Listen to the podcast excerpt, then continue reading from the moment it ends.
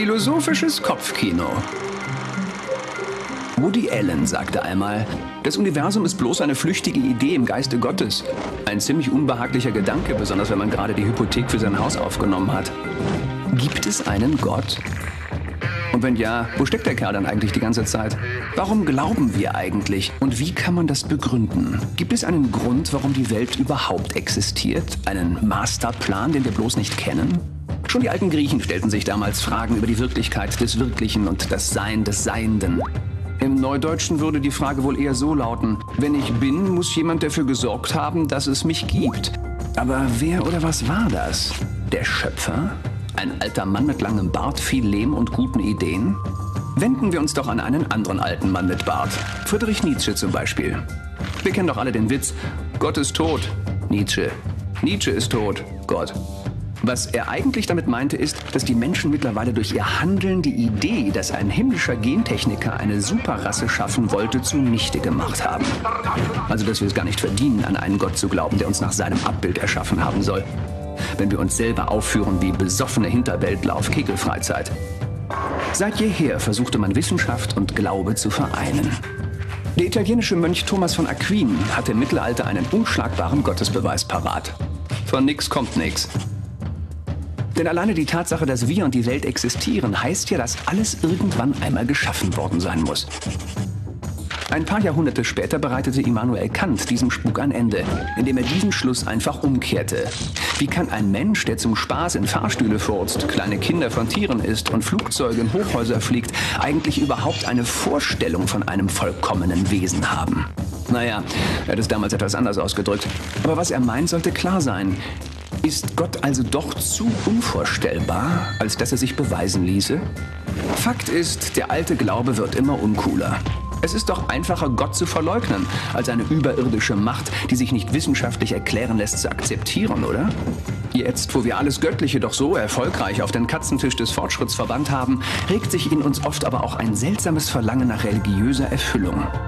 Die einen fliehen in fernöstliche Glückskeksweisheiten, die anderen betreiben Wellness, bis der Notarzt kommt. Mal ganz unter uns. Wir wollen glauben. Wir brauchen irgendeinen Grund, dass unser irdisches Gastspiel nicht ganz für die Katz war. Wo wäre denn die Menschheit ohne den Glauben? Egal woher er kommt, waren Glaubensgrundsätze schon von grauster Vorzeit an auch immer einfach verständliche Gesetze, durch die ein gemeinschaftliches Leben erst möglich wurde. Ihr hört die sechste Ausgabe des Jagdfunk. Hier geht es um das Weitwerk, Wissen, Werte und Wechselwirkungen. Heute ist der 22. August 2013. Unlängst wurde ich gefragt, wie ich zu den Themen komme. Da erzähle ich doch einfach mal, wie ich zu dem heutigen Thema gekommen bin. In meinen Recherchen bin ich auf einen Menschen gestoßen, der heißt Norbert Happ, ähm, bekannt für seine Schwarzwildforschung. Und der hat mich anlässlich seines 75. Geburtstags zu einem Jagdkonzert in die Namen Jesu Kirche in Bonn eingeladen. Dafür nochmal vielen Dank von hier aus. Moderiert wurde die Festveranstaltung von einem Priester irgendwo in den 40ern, der nicht nur sehr reflektiert über die Jagd sprach, sondern sich auch noch als Jäger entpuppte. Damit hat er sich in meinen Augen als Gesprächspartner für den Jagdfunk qualifiziert. Mit diesem Priester und Diplomtheologen, der dazu auch noch Philosophie und bildende Kunst studiert hat und als Psychotherapeut tätig ist, sitze ich jetzt hier zusammen. Das heutige Thema ist ein weiches und nicht leicht zu erfassendes. Wir wollen sprechen über das Thema Glauben, Wissen, Werten, Jagen. Ich begrüße ganz herzlich den Michael, Michael Schenk. Hallo Michael. Hallo Jochen, guten Morgen. Ja, Michael, du bist eher eine schillernde Figur, kann man sagen. Ne? Ich glaube, das ist nichts Neues. ja. Ähm, Lass uns vielleicht einfach mal ein bisschen durch deine Vita gehen. Ähm, du bist im Oberbergischen, nicht weit von Köln, groß geworden? Richtig. Ich bin in Waldbrüll geboren, im Oberbergischen, im tiefsten Oberbergischen Süden äh, der Geburtsstadt Anton Wilhelms Florentin von Zuckermalio.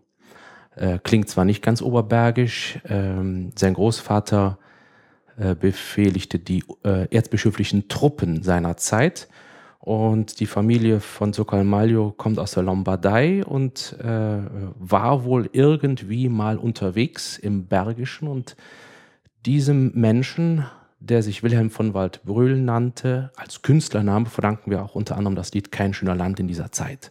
Ah, also es geht also okay. um äh, die Landschaftskulisse des Bergischen Landes und genau da, daher komme ich. Das wird prägend, ne? wenn nachmittags um drei schon die Sonne untergeht in den Bergen. So. Ja, zumindest werden die Nächte auch dann sehr, sehr kurz, beziehungsweise je nachdem, man kann sie auch äh, bergisch verlängern. Man kennt da so seine Eigenarten. Okay.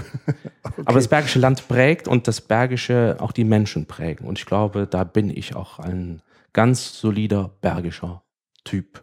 Obwohl meine beiden Eltern, der Vater aus dem Sudetenland und meine Mutter aus dem Rhein-Sieg-Kreis kommend, äh, äh, plus die bergische Mentalität, ergeben, glaube ich, diese besondere Form, äh, ähm, ja, die äh, in meine Person gegossen wurde.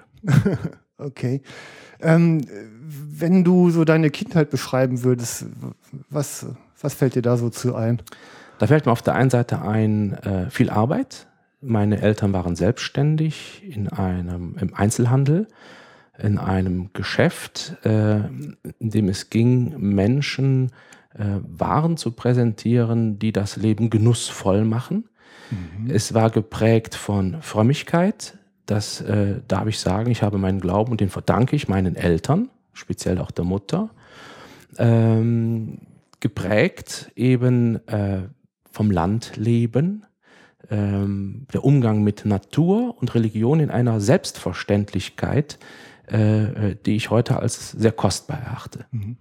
Also ich bin da ehrlich gesagt wenig geprägt an der Stelle. Also ich mhm. bin sowohl urban groß geworden, äh, als auch, ähm, dass ein Kirchengang bei uns allerhöchstens mal zu Heiligabend stattfand. Mhm. mhm. Also allein für mich zu Neugier, wie sieht denn so ein Tag aus in einer solchen Familie? In der Form, dass wir, weil wir im Schatten auch der Kirche wohnten, wir vom Glockengeläut äh, begleitet wurden. Wenn äh, in der Karwoche zu Gründonnerstag die Glocken nicht läuteten, dann fehlte auf einmal etwas. Ähm, oder ähm, dass, ähm, weil meine Eltern aufgrund ihrer Biografie im Umgang mit äh, Natur und Tieren äh, später ihren eigenen Beruf in der Selbstständigkeit auch gesucht haben und äh, ähm, äh, speziell auch über die Familie der Mutter Wald, äh, äh, Natur, äh, was es bedeutet, äh, mit Gott aufzuwachen, ihm auf dem Tisch zu haben, Lebensmittel für diese zu danken, weil es nicht selbstverständlich ist, Brot zu haben, weil beide Eltern in ihren Geschichten Hunger gelitten haben, äh, äh, sich einer höheren Macht zu verdanken. Das war wie selbstverständlich, aber das war nicht gekünstelt. Das mhm. muss ich sagen, das war einfach da. Okay. Und Darüber kam dann wahrscheinlich auch der Sturz in den Topf mit Jägersoße? Äh, die Jägersoße bestand darin, dass äh, äh, vor allen Dingen äh, ähm, über die Familie der Mutter, der Großvater, als auch mein Onkel, der älteste Bruder meiner Mutter, äh, äh, wie selbstverständlich mit Jagd umgingen. Ich habe heute noch ein Gehirn meines Großvaters, das er geschossen hat. Es gibt noch etliche Gehörne und auch ähm, darf man ja heute gar nicht mehr schießen. Ähm, äh, Präparate von Greifvögeln aus einer Zeit, ähm, einer uralten Zeit, muss man dazu sagen, wo äh, die Jagd so selbstverständlich war, überhaupt auch das Wesen auf dem Bauernhof und äh, das Schlachten von Tieren, dass es ähm, normal war. Ja, okay. Ja, ist ja eigentlich auch, also ich äh, begegne auf meinen Streifzügen ja auch immer äh, Menschen, die ganz verblüfft sind, wenn ich ihnen sage, dass aus Lebewesen durch den Tod Lebensmittel wird. Ja, ganz genau. Ja. ja. Also der Kreislauf des Lebens war insofern normal bei uns, weil Mutter eben dann auch berichtete, äh, wie das war, als sie groß wurde.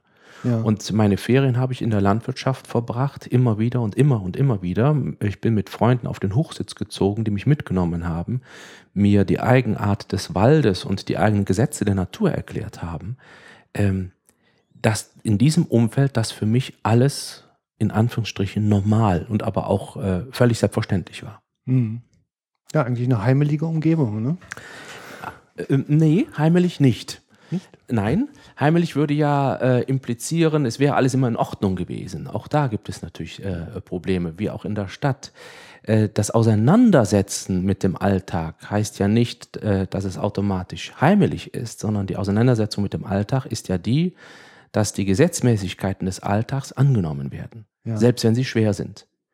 Und dann spielt Religion wiederum eine Rolle, in der man versucht, Antworten zu finden, wenn es Alltagsprobleme gibt, mhm. Lösungen zu erarbeiten, äh, ähm, zum Beispiel in den Vorgaben des Glaubens. Mhm. Okay. Und das ist sicherlich etwas anderes als nur heimelig. Ja, ja, ich äh, versuche ja gerade aufnahmefähig zu sein. Ja? Das ist ja meine Hauptaufgabe. Ich gebe ein Beispiel. Mhm. Ich äh, ähm, werde, äh, ich erinnere mich noch gut, dass ich dann, äh, ähm, nachdem ich den Eltern geholfen hatte, abends mit dem Fahrrad raus zu einem uralten Freund gefahren bin, von dem ich wusste, dass er am Hochsitz sitzt und ich dann meine Kilometer geradelt bin, irgendwann zu ihm auf dem Hochsitz geklettert bin wir in den sommerlichen abendlichen Wald geguckt haben, er mir äh, äh, die Tiere, die dann übers Feld äh, kamen, auch erklärt hat. Und irgendwann, als es ganz still war, äh, äh, wurde ein kleines, wie alt war ich, acht, neun vielleicht, ein kleines Büchlein herausgenommen, in dem dann äh, ähm, Heiligengeschichten standen, von Heiligen, die mit Tieren umgingen. Franz von Assisi. Mhm. Oder natürlich äh, äh, Hubertus von Lüttich, wie ihm ähm, Christus im, in den Geweihstangen erschienen ist. Mhm. Das war so völlig normal, dass eins mit dem anderen einherging. Okay, ja. Und am Ende im Dunkeln wurde dann auf dem Hochsitz Gott für den Tag gedankt. Mhm. Daran erinnere ich mich heute oft, wenn ich die komplett bete. Das ist das äh, Gebet der Kirche zur Nachtzeit, den Tag komplett machen, wenn man einen Tag abschließt und ihn zurückgibt in die Hände Gottes. Okay. Ja. Und das auf dem Hochsitz unterm Sternenhimmel. Ja, ich kann mich reinfühlen, glaube ich. so einigermaßen, wie es mir möglich ist. Ähm, wenn man jugendlich wird, zieht man ja dann seine Kreise weiter und ähm, dann formt sich ja so eine, eine Persönlichkeit in einem heraus, die ja auch eine gewisse Tendenz hat, sich von den Eltern und der gewohnten Welt ein wenig abzulösen. Wie ist denn das bei dir gelaufen? Ähm, ich glaube, das ist natürlich jetzt aus meiner Innenbetrachtung anders. Vielleicht würde das jemand aus einer Außenbetrachtung anders äh, ähm, beurteilen. Ähm, ich bin im Rahmen von Vereinen groß geworden durch die Jagd, durch das äh, Jagdraumbläserchor, in dem ich 18 Jahre mitgeblasen habe, mhm. als Jugendlicher beginnend, äh, durch den Karneval, äh, geprägt durch die Jugend- und Messdienerarbeit der Kirche, die, die, die toll war, wenn wir in äh, Sommerlagern unterwegs waren. Ähm,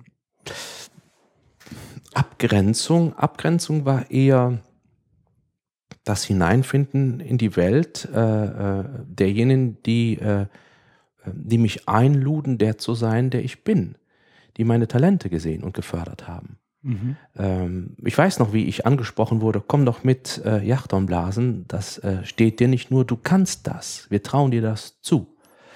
Ähm, und so gibt es viele Beispiele, wo ich gemerkt habe, da fördern mich Menschen. Mhm. Okay. Die Abgrenzung kommt dann sicherlich später, wenn man dann mal älter wird und äh, zieht von zu Hause weg in den eigenen Beruf. Ich würde sagen, das hat sich dann äh, nach hinten verlagert. Ja der Beruf des Priesters stand bei dir ja. Der stand früh an, stand äh, früh an ja, dass ich das werden wollte, weil mich die äh, Religion, speziell die katholische Religion, faszinierte. Ähm, ich hatte kein Abitur. Ich habe bei meinen Eltern eine kaufmännische Lehre absolviert und bin danach erst auf dem Abendgymnasium äh, gewesen. Ich habe tagsüber gearbeitet, um dann dreieinhalb Jahre lang auf dem Abendgymnasium mein Abitur nachzuholen. Da sind ja schon die ersten Kurven. Und da beginnt es dann, aber eben, ja. eben später. Das ja. äh, war eben also nach der Lehrzeit. Okay. Ja. Ja. Ja, ja, von der erste Schlenker. Ja, genau, da geht es los. Ja. ja.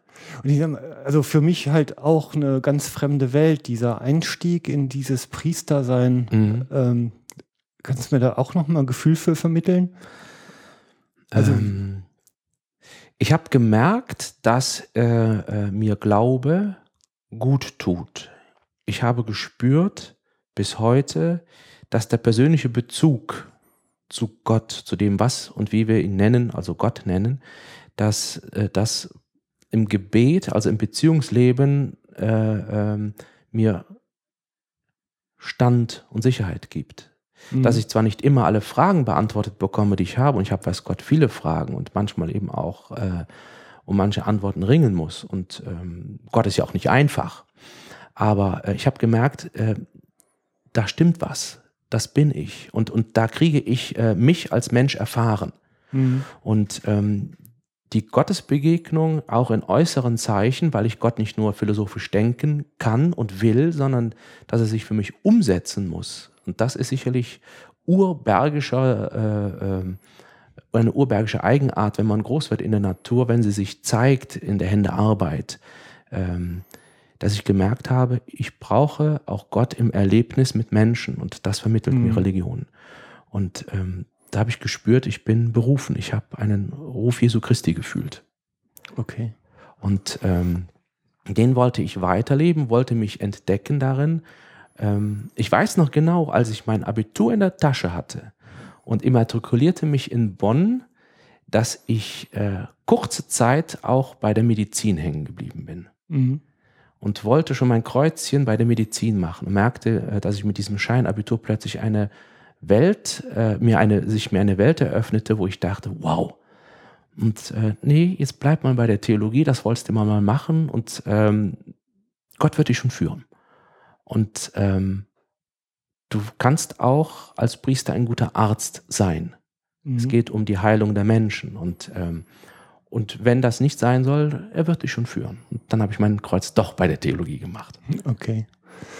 Ähm, das Theologiestudium ist ja das eine ja. und die, die Priesterweihe ist ja etwas ganz anderes. Also die, das war ja bei dir ein Schritt hinter die Klostermauern auch oder äh, habe ich da, unterliege ich einer falschen Vorstellung? Nee, ähm, ja, das denken viele, dass dem so ist. Ähm, ja, gut, dass wir es aufklären. Ja, ganz genau. Die, äh, also erstmal muss ich sagen, dass das Theologiestudium eines der spannendsten Studiengänge ist. Mhm. Weil in der Theologie ähm, äh, unter dem Mantel der Theologie äh, sowohl theologische Forschung, die ganze Form der äh, Kirchengeschichte, der Religionsgeschichte, der Philosophie und der Religionsphilosophie genauso dazugehören wie die Formulierungen des Glaubens, die Frage nach Ethik, die Frage nach äh, äh, Gesetzmäßigkeiten, in dem sich der Glaube lebt, ähm, im engeren Sinne die Verfassung der Kirche, aber auch die Frage nach äh, der Schrift, nach der Bibel im historischen Kontext, wie sie entstanden ist, äh, im, wie sie sich versprachlicht hat in den verschiedenen Sprachen der Menschen, in der Entwicklung äh, bis heute. Ähm, dazu der, das Feld der Medizin, äh, indem wir nach äh, ethischen Maßstäben in der Medizin fragen. Ich denke auch noch an äh, meine ähm, Semesterzeit in Freisemesterzeit in Wien. Pastoralmedizin habe ich gehört. Ähm, dazu die ganze Formensprache der Psychologie ähm, als jüngste Geisteswissenschaft in den universitären Disziplinen. Ähm, bis hin, wie drückt sich Religion aus im Bilderleben der Menschen? Kunst. Mhm. Also ich kann mir nichts Breiteres und Reicheres vorstellen, als äh, äh, ähm, sich aufzumachen in der Theologie, in der Lehre von Gott, wie es ja auch heißt, nach Gott zu suchen.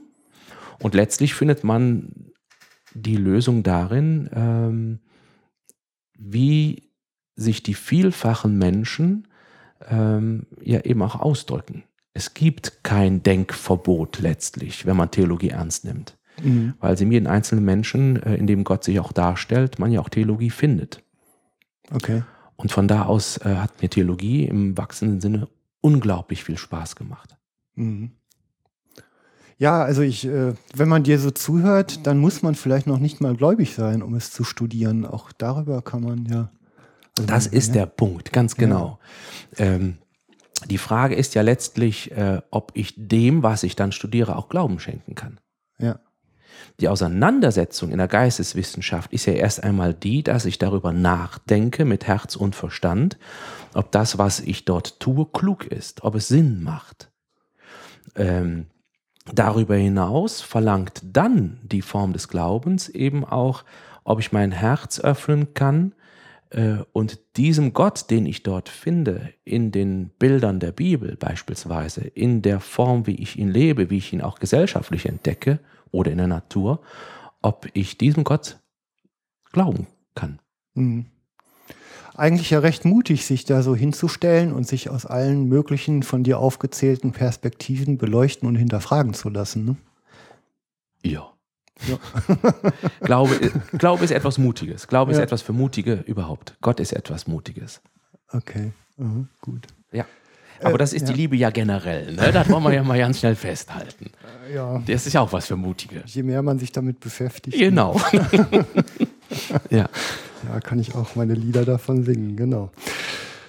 Ähm, dieser Schritt zum Priester sein, also ich ähm, habe natürlich die allwissende Müllhalde Google mal so ein bisschen befragt in der Vorbereitung dieses Mhm. Gesprächs. Ähm, auf einen Artikel bin ich gestoßen. Ähm, bei der Priesterweihe liegt man ja lang und ausgestreckt. Ich glaube, du, Auch. du hast auch unter anderem, ja. Ja, ja. Also da gibt es ja noch einen Weg davor und Ja. einen Weg danach. Ja.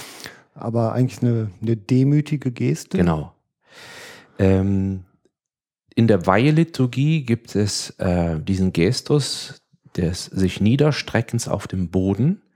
Und in dem Moment, wo der Weihekandidat auf dem Boden liegt, schweigend, betet die versammelte Gemeinde und äh, ruft in der heiligen Litanei die Hilfe aller Mächte, der Himmelsmächte an, im Gebet zu Gott.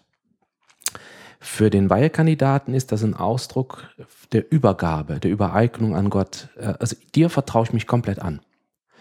Und diese, dieser Gestus wird einmal im Jahr wiederholt zu Karfreitag. Mhm.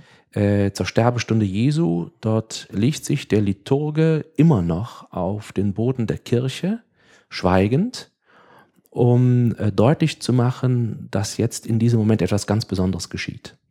Mhm. Und ähm, das war genau vor 16 Jahren bei mir hier im Kölner Dom. Im Kölner Dom, ja. Kardinal Meißner. Kardinal Meißner, genau. die- Ja. Der Erzbischof von Köln hat mich zum Priester geweiht. ja, okay. Und ähm, ja, dann bist du eine Zeit lang diesen Weg gegangen. Also ich bin diesen Weg gegangen. Ich nehme an, du äh, möchtest darauf ansprechen, äh, den römisch-katholischen Weg. Ich bin Priester geworden mit Herz und Hand und bin das immer noch. Ähm, wobei ich mittlerweile äh, konvertiert bin zur altkatholischen Kirche. Ja, diesen Bogen wollte ich spannen. Ja, ja, das dachte ich mir nämlich gerade, das hörte ich, ja.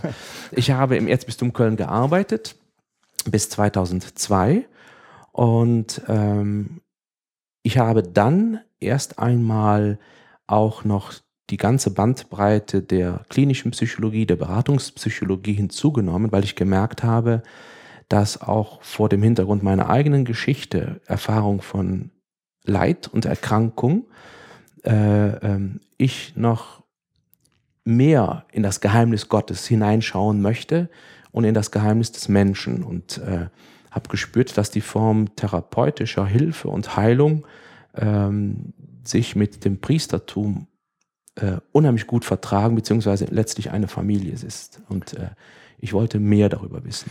Zu lesen war da Mhm. auch, du hattest eine schwere Rückenkrankheit, glaube ich. Ich hab, bin damals sehr, sehr schwer erkrankt und äh, äh, habe im Grunde ja fast wieder neu gehen lernen müssen und Ja. können. Ja. Und darüber sicherlich auch einen Impuls in Richtung der Therapie bekommen. ja, weil ich gespürt habe, dass ich ähm, in einer Form der Innensicht äh, nicht nur Stütze brauche, sondern ich möchte auch äh, wissen, das ist so ein Stück meine äh, Neugier, äh, was geschieht da in mir? Was Mhm. passiert im Menschen? Was bedeutet krank sein? Was bedeutet Schmerz? Äh, wie reflektiert der Körper und wie ist die Sprache des Körpers? Und ähm, das fand ich unheimlich spannend, dass ich äh, vor allen Dingen in der alternativen Medizin und im äh, körpertherapeutischen Kontext die Körperpsychotherapie dort mir Antworten gegeben hat, wo ich sie noch weiter suchte und spannenderweise ich genau dort wieder Gott gefunden habe. Und, äh, und das, also ich sag mal, das ist jetzt ja, ich glaube, da spielen mehrere Faktoren rein, Mhm. so von außen betrachtet zumindest. Den Innenblick mach du bitte. Ja. Aber dieses ähm, einerseits äh, das Therapeutische und auch vorhin ja schon angesprochene Ärztliche Ja. in sich zu entdecken, auf Ja. der einen Seite. Und deine Konvertierung zum Altkatholischen, Mhm. das scheint miteinander verwoben. Genau. Ähm, ganz klar, es gibt das Wort Jesu nicht, äh, äh, die Gesunden bedürfen des Arztes, sondern die Kranken. Und ähm, ich zähle mich zu denen, die äh, nicht immer nur gesund sind. Ich bin auch äh, in den Augen Gottes ein Mensch, der den Arzt braucht und den Arzt sucht. Und ich suche Heilung, ich suche den Heiland, ich suche denjenigen, der mich universal bis ins Herz trifft und mir Heilung schenken will. Das ist für mich eben auch die therapeutische Figur Jesu Christi. Der sagt in seinen Gleichnissen immer wieder, wenn es um die, äh, auch um die Heilungs- und Wundergeschichten geht, Mensch, sag mir, was ich dir tun soll. Jesus Christus nimmt also in äh, seiner Art den Menschen erstmal ernst und lässt, und das berichten ja die Heilungsgeschichten in der Bibel, im Neuen Testament, und nimmt den Menschen ernst, indem er sagt, ähm, sag du mir, überleg du dir erst, was du willst. Mhm. Und dann schenke ich dir das, was du brauchst. Augenlicht. Ich gebe dir dein Gehör wieder. Und, ähm, und da habe ich gemerkt, dass äh, auf dieser Beziehungsebene etwas geschieht zwischen Gott und dem Menschen. Mhm. Ähm, was in einem oft verbeamteten Glauben, in einem sehr ähm, ja auch stilistisch festgelegten Glauben, äh, ähm, auch in, einer, in einem sehr institutionellen Rahmen Kirche oft leider verloren gegangen ist. Mhm. Und das habe ich dann eben auch persönlich erfahren müssen, dass äh, dort für mich im römisch-katholischen Kontext so wenig Bewegung ist, einen Schritt auf den Menschen zu tun. Mhm. Und in der sehr kleinen altkatholischen Kirche, die sich sehr jung gebärt, also, also alt ist eigentlich da hier fast schon irreführend, weil es hier äh, eine Bezeichnung ist für eine Kirche, die sich rückbesinnt auf die Zeit der alten Kirche in den ersten Jahrhunderten, äh, die synodal strukturiert ist und ein, ähm, ich finde, eine sehr gnädige Kirche sein möchte, ohne große Vorschriften zu machen, dass ich das dort genau gefunden habe vielleicht ein ganz guter Moment, einfach auf das Thema altkatholisch nochmal ein bisschen einzugehen. Also mir war es nämlich völlig neu, als ich damals in Bonn in der Namen Jesu Kirche. Was ist denn das hier wieder für eine Splittergruppe? Genau, der Altkatholizismus war dir neu. Ähm, die altkatholische Kirche hier in Deutschland entstand 1870 aus den Wirren des Ersten Vatikanischen Konzils als äh, dort in Rom äh, zwei neue Dogmen formuliert wurden, Glaubenssätze, nämlich dass der Papst unfehlbar sei in Glaubens- und Sittenfragen und dass der Papst im sogenannten Jurisdiktionsprimat die, ähm, die oberste Vollmacht als oberster Gesetzgeber über jeden einzelnen römischen Katholiken hat. Mhm. Und diejenigen, die die beiden neu, neuen Dogmen nicht unterschrieben haben, wurden exkommuniziert. Und die, die nicht unterschrieben haben, haben gesagt, das sind Glaubensformulierungen, die sind neu, die sind nicht biblisch. Wir bleiben der alten Linie treu. Okay. Da kommt der Name altkatholisch her. Mhm. Okay. Und letztlich ist äh, äh, die altkatholische Kirche, die sich daraus eben entwickelte, eine Kirche, die sagt, wir bewahren inhaltlich voll den katholischen Glauben, aber die kirchliche Struktur, äh, äh der geben wir ein neues Gesicht. Von da aus gibt es zum Beispiel in der altkatholischen Kirche kein Pflichtzölibat, mhm. Keine verpflichtende Ehelosigkeit des Klerus. Oder Frauen sind bei uns gleichberechtigt und können ebenso auch in die Ämter, in die geistlichen Ämter übernommen werden. Okay. Wieder verheiratete Geschiedene sind bei uns äh, Menschen, die nicht ausgeschlossen werden. Sie werden nicht mit Kirchenstrafen belegt. Mhm. Ist ja fast schon evangelisch. Ähm, von den Strukturen her könnte man fast sagen, ja. Der Kern aber ist schon ein, ein, äh, ein katholischer Glaube, die okay. Bewahrung der sieben Sakramente ja, ja. beispielsweise. Okay. Mhm. Ja, Glatteis für mich. Fahren wir beide Schlittschuh, ne? ja, ja. Okay. Ähm, ein kleiner, der Vollständigkeit halber ähm, erwähnter Ausflug ist noch bildende Kunst. Du hast dich auch mal ein wenig als Künstler versucht. Ja, ich ähm, habe in der Zeit ähm, des Abendgymnasiums ähm, eine fantastische Begegnung mit einer Künstlerin gehabt, die mein Leben prägte, die nämlich genau das, was ich als Kind erlebt habe, die Landschaftskulisse des Bergischen Landes, was mich beeindruckte, äh, äh, zurückzuholen, in mir aufleben zu lassen und zu sagen, und das ist Kunst. Der Schöpfer zeigt sich kunstvoll in der Schöpfung und auch wir sind Schöpfer Künstler und hat in mir das Interesse geweckt, das umzusetzen. Und ähm, ich habe dann angefangen, bildende Kunst zu studieren und zu arbeiten und äh, über einige Semester hinweg.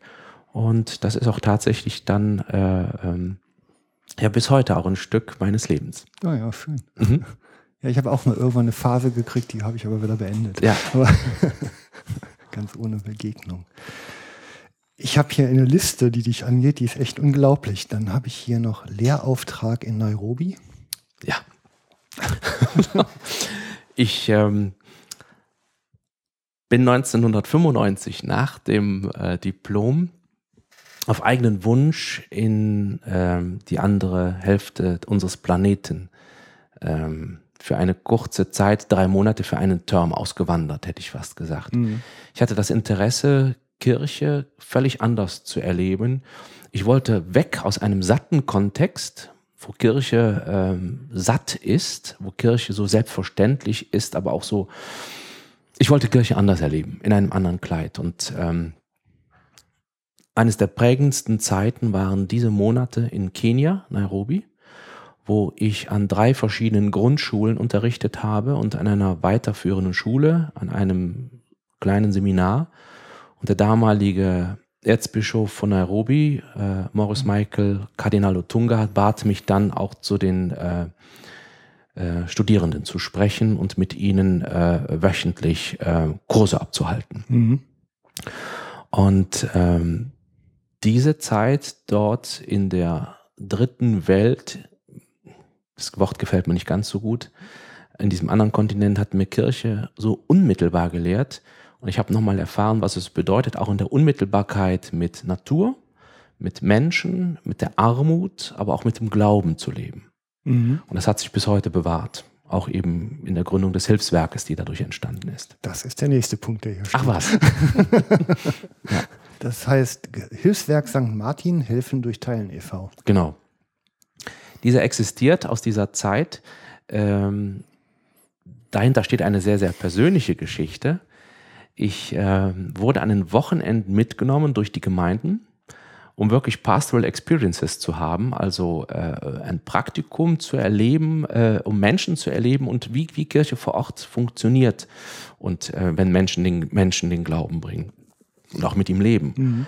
Und ähm, ich wurde in ein Armenhaus mitgenommen und dort wurde ein kleiner Junge getauft, damit er getauft sterben konnte.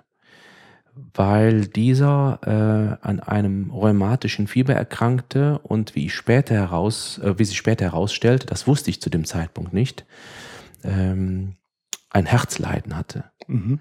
durch dieses Fieber. Und die Blicke des Jungen haben mich so durchdrungen, dass ich in der ersten Nacht von diesen Blicken geträumt habe. Und ich dachte, als ich dann aufwachte, hier müssen wir was tun. Aber ich war ja völlig alleine im, äh, in Afrika und daraus ist ein Hilfswerk entstanden. Ich habe dann nach Hause geschrieben, meine Vereine und meine Freunde und äh, ähm, dieser Junge ist dann operiert worden und daraus ist das Hilfswerk St. Martin entstanden, mhm. das äh, weiter wächst. Wir sind zurzeit 66 Mitglieder ja. und äh, wir sind teils international tätig, aber auch national. Tolle Sache. Mhm. Wird verlinkt. Gerne, sehr, sehr gerne. Und äh, wir wollen auch demnächst eigene Projekte hier in unserem Umfeld machen. Okay. Ja, toll. Das ist ähm, du, du kannst die Finger nicht ruhig halten. Ne? Nee, das kann ich wirklich nicht, das stimmt.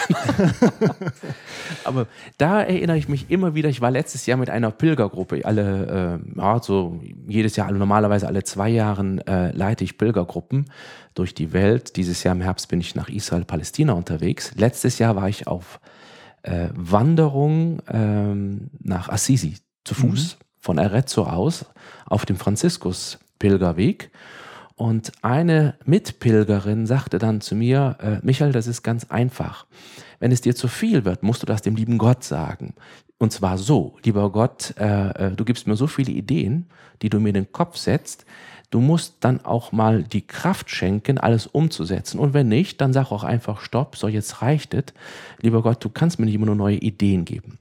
Und äh, das war so herrlich geerdet, eine so wunderbar ehrliche Weisheit, wo ich gedacht habe, ja, äh, solange mir der liebe Gott Ideen in den Kopf setzt, äh, äh, habe ich die Aufgabe, sie auch umzusetzen. So ist das. Ja. so ist das. Man kann gar nicht so schnell laufen, wie manchmal die Ideen hinterherkommen. Mm, mm. Ja. Das, ne?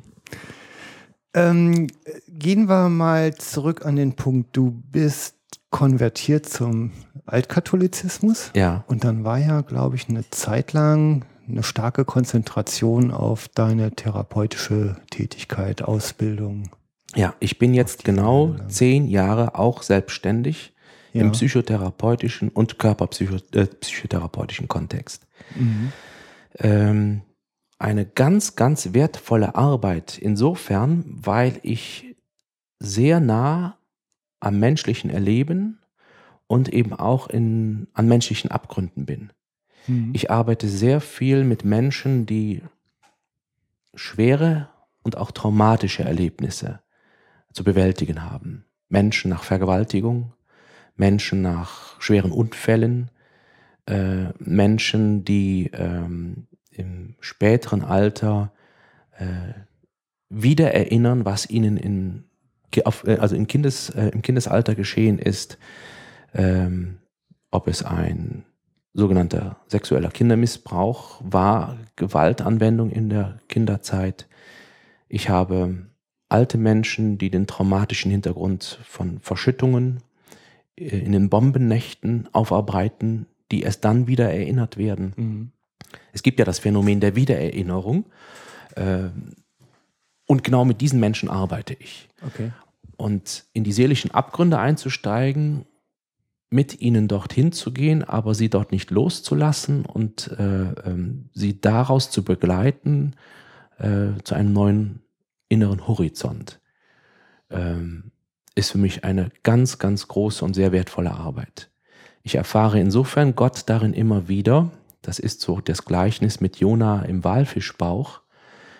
Er kann hinabsteigen in die tiefste Tiefe, Gott sieht ihn dennoch. Und irgendwann wird immer nach dem Sinn des Lebens gefragt und, ähm, und dann stellt sich auch irgendwann für diese Menschen die Frage nach Gott, ob es ihn überhaupt gibt. Religiös motivierte oder auch nicht kirchliche Menschen fragen immer wieder. Und dann mit ihnen auf die Suche zu gehen nach dem eigenen Verstehenshorizont und dem Erfahrungshorizont Mhm. ist etwas ganz, ganz Großes und das ist für mich ein Geschenk, das tun zu dürfen. Und immer wieder wurde ich dann auch von diesen Menschen gefragt, darf ich mit ihnen denn dann auch beten? Oder ich würde so gerne mal wieder eine, eine, einen Gottesdienst feiern dürfen. Und äh, ich habe gemerkt, dass ich diesen Platz auch dann wieder brauche und auch für diese Menschen gerne tue und gebe. Mhm. Ähm, weil ich dann wiederum, und das hatte ich eben schon mal gesagt, am Beispiel Jesu, der die Menschen gesammelt hat. Er hat ja nicht nur Geschichten erzählt, dieser Mann aus Nazareth, wenn er unterwegs war, sondern er hat ja etwas ganz Tolles, Menschliches gemacht. Er hat die Menschen um sich gesammelt. Er hat mit ihnen gegessen, mit ihnen getrunken und mit ihnen erzählt. Und diese Menschen drumherum waren so begeistert von ihm, von seiner Art mit Gott zu sprechen und mit Gott zu leben, dass sie das von ihm ja auch lernen wollten. Mhm.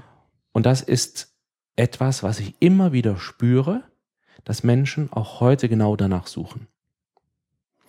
Also ich ähm, bin, lass mich nicht lügen, ähm, Ende der 90er Jahre des letzten Jahrhunderts, glaube ich, aus der Kirche ausgetreten. Ich war vorher evangelisch eben, Mhm.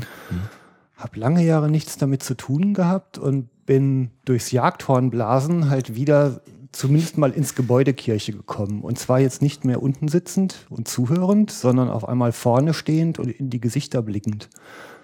Und von vorne kann man sehen, dass da viel Dankbarkeit in den Gesichtern zu Ja. lesen ist, diese Umgebung wahrzunehmen. Und das hat bei mir persönlich dazu geführt, dass ich meine Haltung da jetzt zumindest sehr viel mehr differenziere, als ich es vorher getan habe. Ganz interessant, was du da ansprichst. Wenn aus einem Monolog ein Dialog wird, der auch im Schweigen funktioniert, durch ähm, das sich anblicken, durch das sich versammeln um einen Altar, das gemeinsame Hören von Musik oder Singen und auf einmal ähm, entsteht etwas zwischen äh, äh, Priester und, und, und den Gläubigen. Das ist eine Sprache, ähm, so wie du das beschrieben hast, die ganz wenige auch tatsächlich erleben. Und das ist ein ganz großer, starker Moment. Mhm. Ähm, ja, man bekommt mit, wenn Menschen sich öffnen, äh, wenn die Tränen in den Augen stehen, wenn Freude wieder über das Gesicht geht, wenn Erlösung über das Gesicht huscht. Ähm, das ist letztlich das Geschenk der leeren Hände, so nenne ich das gerne, was ein Priester erfahren darf, der letztlich nur das sein soll, nämlich Werkzeug für einen höheren. Mhm. Okay. Das ist vermutlich das, was dich dann zum, wie heißt das Wort, Rektor Ecclesiae, ne? Mhm, ja, ich Der bin, Namen Jesu Kirche hat werden lassen? Äh, äh, ich bin äh, Kirchenrektor, ja, der Bonner Bischofs- und Bistumskirche, der Kathedralkirche des altkatholischen Bistums. Ich bin letztes Jahr gefragt worden, ob ich dort helfen würde. Wir haben, wir, also das altkatholische Bistum, die Namen Jesu Kirche bekommen, die in der Trägerschaft des Landes Nordrhein-Westfalen ist. Eine hervorragende, wunderschöne Kirche, ein Juwel. Ist sie wirklich, ja, ich war drin. Traumhaft. Wir haben jetzt äh, seit einem Jahr 130.000 Besucher gezählt. Mhm. Drei Häuser neben Beethovens Geburtshaus in der Bonnengasse. Und ähm, weil dort so viele Menschen kommen, wurde ich gefragt, hilfst du mit? Ähm, ich habe lange überlegt, aufgrund meiner Erfahrungen von Kirche, die ja nicht immer nur schön waren, nicht umsonst bin ich ja auch konvertiert.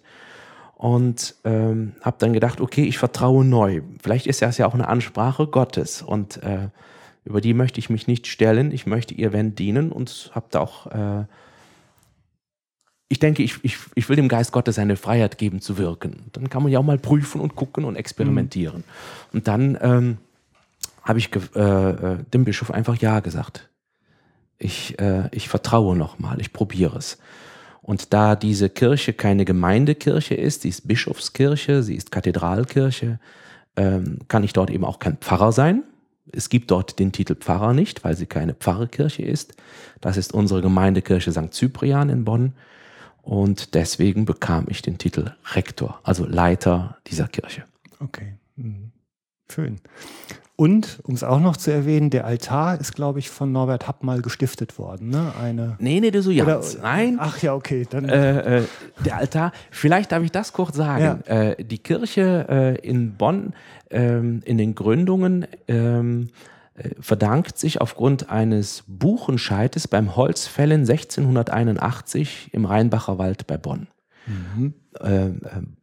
Fäller, Baumfäller haben in der Maserung den Namen Jesu gelesen, überbrachten dieses Buchenscheid dem Kölner Erzbischof, den damaligen Kurfürsten äh, Maximilian Heinrich von Bayern. Der ist von Jesuiten erzogen worden. Und ja, bestätigte, hierin erlese, äh, lese ich und erkenne ich den Namen Jesu spendete 50.000 Reichstaler für den Bau einer Kirche zu Ehren des Namens Jesu. Und äh, äh, über die Jahre hinweg wurde die Namen Jesu Kirche in Bonn gebaut. Mhm. 2010 im Winter stürzte ein Naturdenkmal im Kottenforst um, nämlich die sogenannte Dicke Eiche. Okay.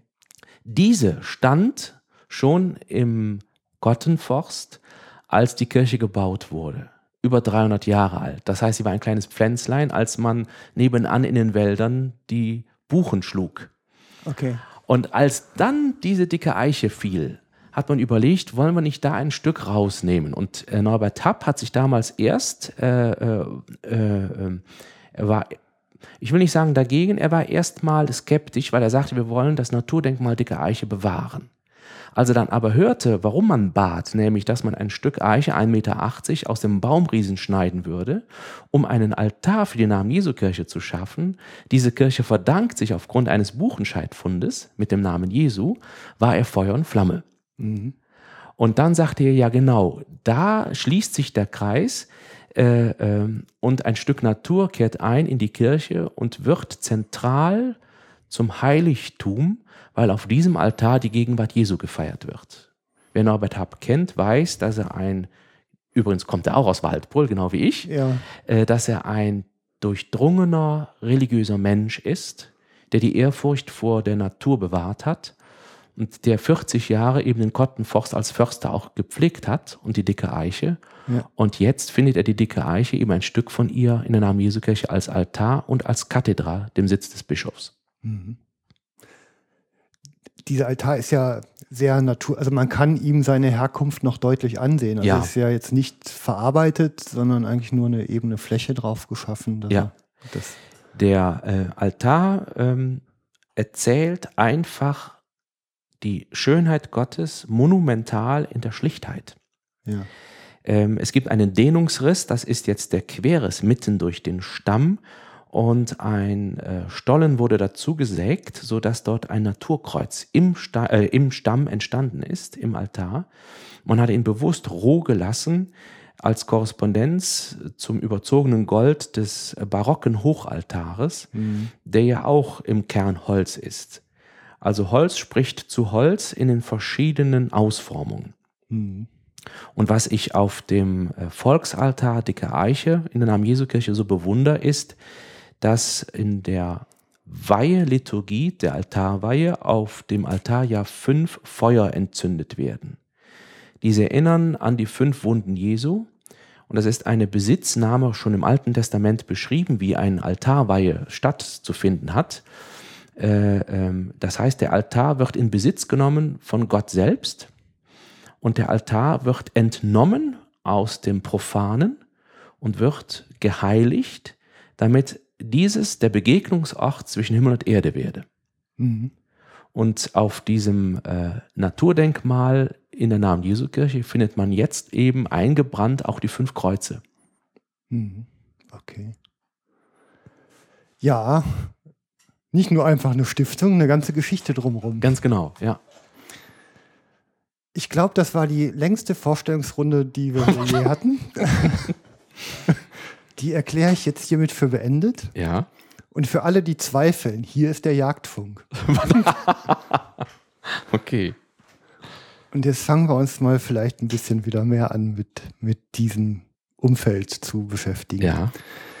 Ähm, wenn ich mich so frisch aus dem Ei geschlüpft in einer ganz rohen Welt wiederfinde, noch ohne Kultur und Zivilisation, dann ist das ja fast so ein bisschen wie im Mutterleib sein. Da wachsen ein paar Pflanzen, da laufen ein paar Tiere. Ich pflück mir ein paar Beeren, ich jage ein paar Tiere und esse es Mhm. und ernähre mich von der Welt, in der ich da so bin. Mhm. Und wahrscheinlich mache ich mir da gar keine großen Gedanken drüber, oder? Falsch. Denn wenn du schon den Begriff Mutterleib hinzufügst, dann weißt du und dann wissen wir, dass wir im Mutterleib eine Rückbindung haben zu einem Höheren, nämlich der Mutter. Weiß ich denn als Embryo, dass ich im Mutterleib bin? Es geht nicht um das Wissen, es geht um das instinktive Fühlen. Das ist das, was Religion ausmacht. Es Okay. geht im Kern um etwas, in dem ich mich sicher fühle. Ja, es ist richtig, dass auch immer wieder, äh, ähm, ähm, das ist ja auch der Vorwurf an das Christentum, an Religion generell, ob nicht Ängste projiziert sind, damit wir eben nicht in Angst vergehen, müssen wir etwas suchen, an dem wir uns rückhalten. Es gibt aber auch etwas in uns, ähm, wie die Argumentationsstränge ja immer zwei Seiten haben können, denn eine Münze hat ja immer zwei Seiten, gibt es aber auch etwas in uns, in dem ein Urgefühl einer Rückgebundenheit da ist. Da geht es weniger um Wissen, äh, ein Verstandeswissen, sondern es geht eher um das, was wir aus einem instinktiven Wissen heraus tun.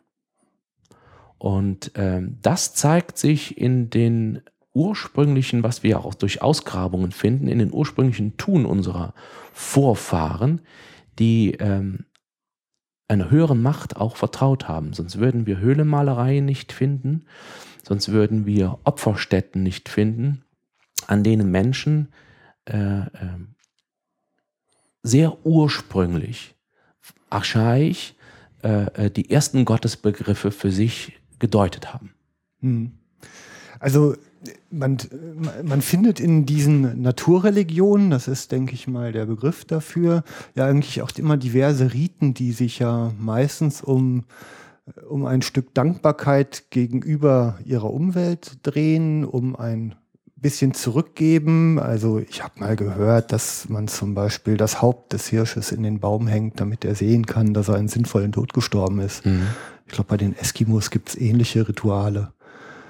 Ähm, oder also viel dreht sich einfach immer darum, ein Stück Danke zu sagen und die Kräfte, die da wirken und die man ja eigentlich auch nicht beeinflussen kann in, in dieser Rolle, Also wir haben ja heute das Gefühl von Beeinflussen. Damals war man dem ja ausgeliefert, dass man da einfach für ein bisschen Beschwichtigung sorgen wollte. Ne? Ähm, ja, da fließt mehreres zusammen. Das ja. habe ich vor allen Dingen nochmal äh, prägend erfahren in Kenia. Ähm, Kenia hat den Namen vom Mount Kenya erhalten, die Nation Kenia. Mhm. Und der Mount Kenya äh, war der Ort, an dem man Gott Ngai, äh, übrigens einen monotheistischen Gott, vermutete, als Wohnsitz Gottes. Und äh, in den Bäumen um diesen Berg herum hat man tatsächlich Opfergaben aufgehangen. Einmal für Ngai selbst, äh, aber auch um etwas abzugeben. Äh, der Opfergedanke, der übrigens heute sehr kontrovers wieder in der Theologie ähm, diskutiert wird, der Opfergedanke ist ja grundsätzlich etwas, ich gebe etwas, ich habe etwas erfahren und gebe von dem, was ich habe, zurück. Mhm. Ähm, das hat was mit Teilen zu tun. Etwas, was ich ja auch äh, im Sozialgefüge einer Sippe, einer Gruppe, einer Familie genau erfahre. Ich überlebe, indem ich teile. Und ähm, so bringe ich ja auch vom Sozialgefüge der Sippen- und Gruppenerfahrung genau dasjenige, das zurück an Gott, der, äh, der seine Welt mit mir Mensch teilt. Mhm. Hinter Opfer steckt letztlich ein Teilungsgedanke, ein Miteinander, auch einer unsichtbaren Gestalt gegenüber. Mhm. Und äh, in aggressiven Ausformungen bis hin zum Menschenopfer, um Gott gnädig zu stimmen. Mhm. Tatsächlich, äh, äh, was sich übrigens ja auch in, ähm, im frühen und Vorjudentum im, im Land Kanaan, wir kennen die Aufzeichnungen ja auch, dass dort Menschenopfer ja auch im Nahen Osten äh, und sicherlich auch bei uns, nur haben wir darüber keine Aufzeichnungen, äh, dass die stattgefunden hat. Ja, Menschenopfer, okay. Mhm. Ja. Ähm, beim, beim Recherchieren ähm, bin ich auf so ein kleines Video gestoßen. Da waren also mal Buschmänner in der Kalahari, also auf jeden Fall Afrika. Mhm. Kann ich jetzt nicht ganz genau einsortieren. Da war zu sehen ein ein Rudel Löwen, was gerade an der gerissenen Antilope sich gütlich tat.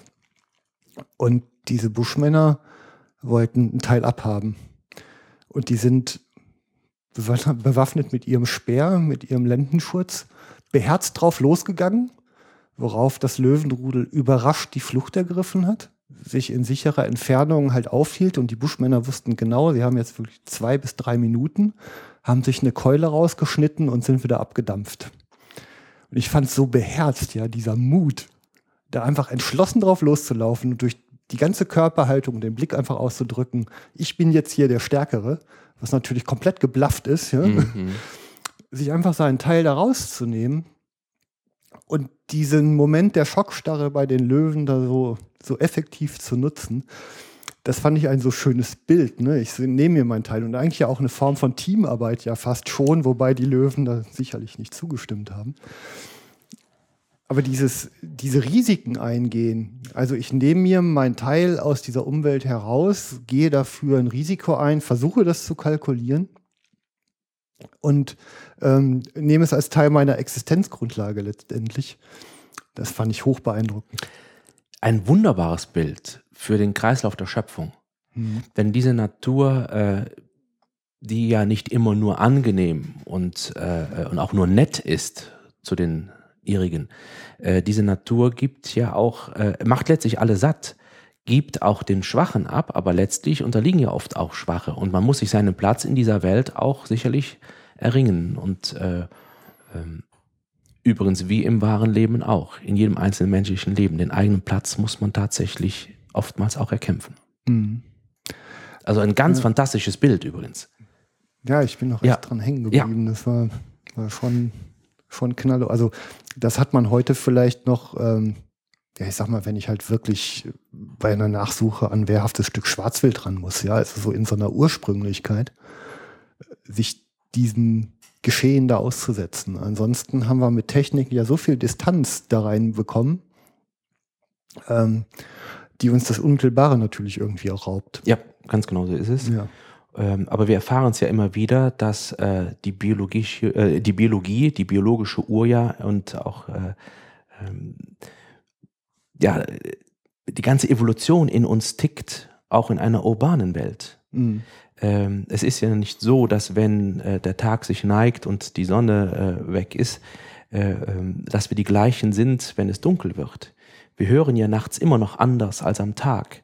Das heißt, in uns gibt es immer noch eine Handschrift aus der Welt, aus der wir einmal gekommen sind. Mhm. Und genau äh, Stressfaktoren, wie auch immer, sind ja auch ähm, in der Stadt, im Leben einer Stadt genauso äh, vorhanden und ähm, wir müssen unseren Platz ja auch immer noch erarbeiten und äh, angegriffen werden wir, äh, werden wir zwar vielleicht nicht mehr von Tigern und Löwen, aber manchmal eben von ähm, Menschen, die uns vorgesetzt sind, von äh, äh, Menschen, die uns nicht immer nur Gutes wollen. Ähm, letztlich ist der rote Faden, sich seinen Platz zu erkämpfen, das ich wiederhole gerade, äh, erhalten. Mhm. Ja, genau. Ne? Also spannend fand ich auch noch eine andere Begebenheit. Ähm, also wenn man sich mal vorstellt, äh, als, als Steinzeitmensch in dieser Welt unterwegs zu sein, gerade vielleicht in der Lage, ähm, einen Stein so zu bearbeiten, dass er eine gewisse Spitze oder Schärfe bekommt, vielleicht noch einen Speer draus zu bauen, wenn ich diesen Stein an einen Stock knote und ich muss damit halt einen, einen Hirsch, ein Reh oder einen Büffel erlegen dann habe ich ja wirklich Probleme. Also erstmal, ich muss überhaupt so nah herankommen, was schon eine unglaubliche Fertigkeit erfordert im, im Anpirschen. Und das Zweite ist, ich muss mit dieser Waffe das Tier ja so weit binden, dass ich ja überhaupt in die Lage komme, es zu erlegen, also zu töten. Und die Blackfoot-Indianer zum Beispiel, die haben Büffelherden über Klippen getrieben und dann hat ein Teil des Stammes halt unten gewartet und hat halt eben die abstürzenden Büffel dann, konnte ihre habhaft werden und hat sie dann halt eben zur Beute gemacht, mhm. sprich erlegt mhm. und getötet. Also unter moralischen Aspekten heutiger Zeit ist das ein Massaker. Aus damaliger Perspektive wahrscheinlich die einzige Chance, die sie hatten, mit den Mitteln, die jetzt ihnen zur Verfügung standen, überhaupt da Beute zu machen. Mhm. Will nur sagen, wie durch eben äußere Parameter wie Technologie ähm, und, und Beute, also die Verhalten der Beute, sich halt einfach auch die Moral verändert. Du sprichst zwei wichtige Dinge an. Ganz genau.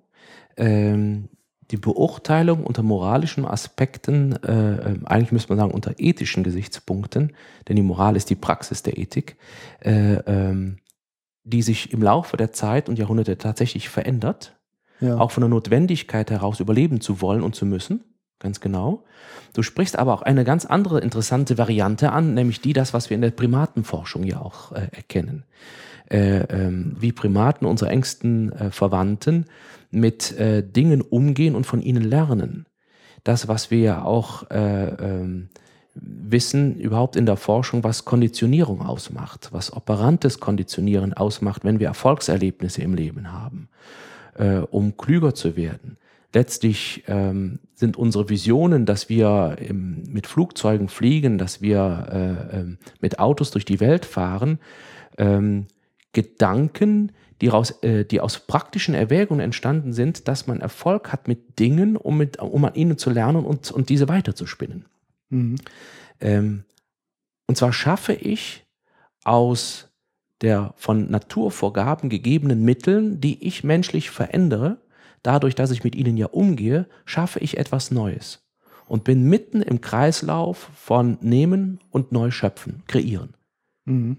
Und das ist eine Fähigkeit, die dem Menschen äh, gegeben ist und das finde ich in einer wahnsinnig wundervollen Weise.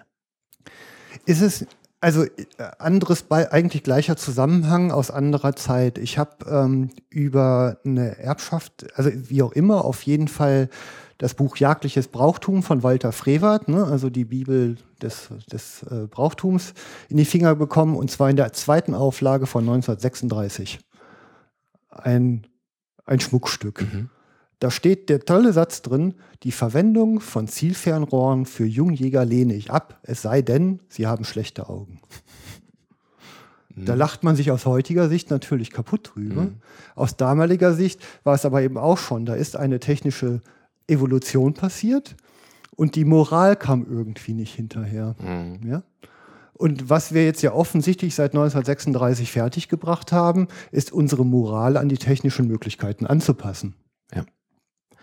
Sollte man vielleicht auch einfach mal äh, äh, wissen, dass das ganze 19. beginnende 20. Jahrhundert ja auch ein, oftmals eine Ablehnung moderner Erkenntnisse mit sich brachte.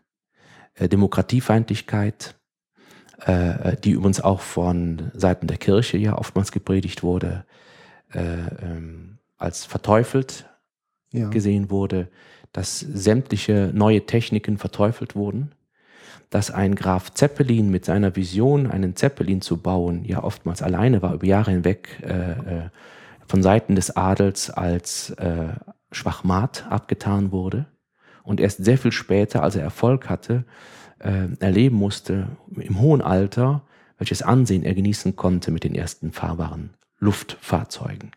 Ja. Und ähm, dass man sehr, sehr skeptisch war äh, neuen Techniken gegenüber. Ein, die, die Technikbegeisterung, die wir heute erleben, ich glaube, unsere urgroßelterlichen Vorfahren könnten damit überhaupt nicht einhergehen. Mhm. Ja, also es, äh, die, die Welt tickte ja anders. Die Welt tickte damals. völlig anders. Ja. ja. Guter Punkt. Ähm, lass uns aber noch mal eben kurz zurückspringen. Also ich war jetzt noch irgendwie in dieser steinzeitlichen Gegend. Ich, äh, also ich habe jetzt mal irgendwie gedacht, gehen wir gleich mal rutschen durchs Mittelalter und dann kommt man sicherlich auch da an, wo, ja, wo ja, wir gerade ja. schon kurz waren.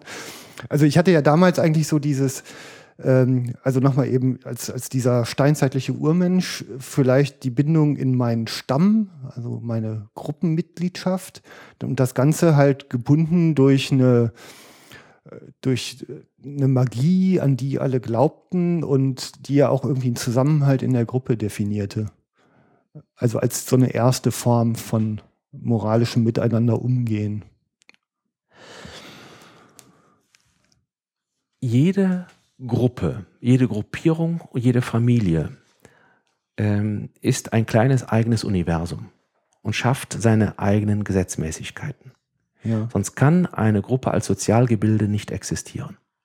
Mhm. Ähm, das ist so äh, richtig und wichtig wie das Amen in der Kirche, auch wenn es die damals noch nicht gab in der Steinzeit. Mhm. Ähm, sonst kann eine Gruppierung nicht überleben. Ja, ist existenzsichernd. Ne? Genau, sie formt eigene Überlebensstrategien ja. aus. Und an diese Spielregeln hält man sich, weil, weil Erfahrungswerte einen zeigen, was zum Überleben hilft. Es gibt interessant, dass man, äh, also interessanterweise einige Funde von äh, ähm, Urmenschen, das war glaube ich sogar in Afrika, wenn mich nicht täuscht, auch in Kenia im äh, Norden, im Lake Turkana, dass dort äh, äh, Menschen äh, gefunden wurden, an denen man an der Form des Bestattungsrituals und wie sie bestattet wurden erkennen konnte, dass man ihnen Grabbeigaben mitgegeben hat. Mhm. Also für ein Leben nach dem Tod. Ja. Das ist schon interessant, dass das sogar in ganz frühen Momenten wohl aufzuscheinen mag. Aufscheinen mag. Mhm. mhm. Okay. Mhm. Schon alles da, ne? Ja. Ja, es ist ja eigentlich auch sinnvoll. Ne? Ich meine, ein Ausscheiden aus dem Stamm also gefährdet die eigene Existenz ja sowieso. Mhm. Und ja, irgendwie schwächt es ja auch die Gruppe. Also ja. der, der Jagderfolg ist ja in der Gruppe einfach besser. Die Wahrscheinlichkeit ist höher, als wenn ich es für mich mhm. alleine tue. Mhm. Und das mhm. ist ja schon mal der Kit, der die Menschen schon zusammengeklebt hat. Ganz genau. Und Urerfahrung. Ja, genau. Ne? Ja, dann, ähm, also auch noch, äh, um den, äh, tausende von Gedanken mir dadurch hier, ähm, ich äh, habe auch mal irgendwo gelesen, ähm, die also wenn man ja heute einen Menschen fragt, was ist denn das Wichtigste, dann kommt ja meistens so eine Antwort wie Gesundheit.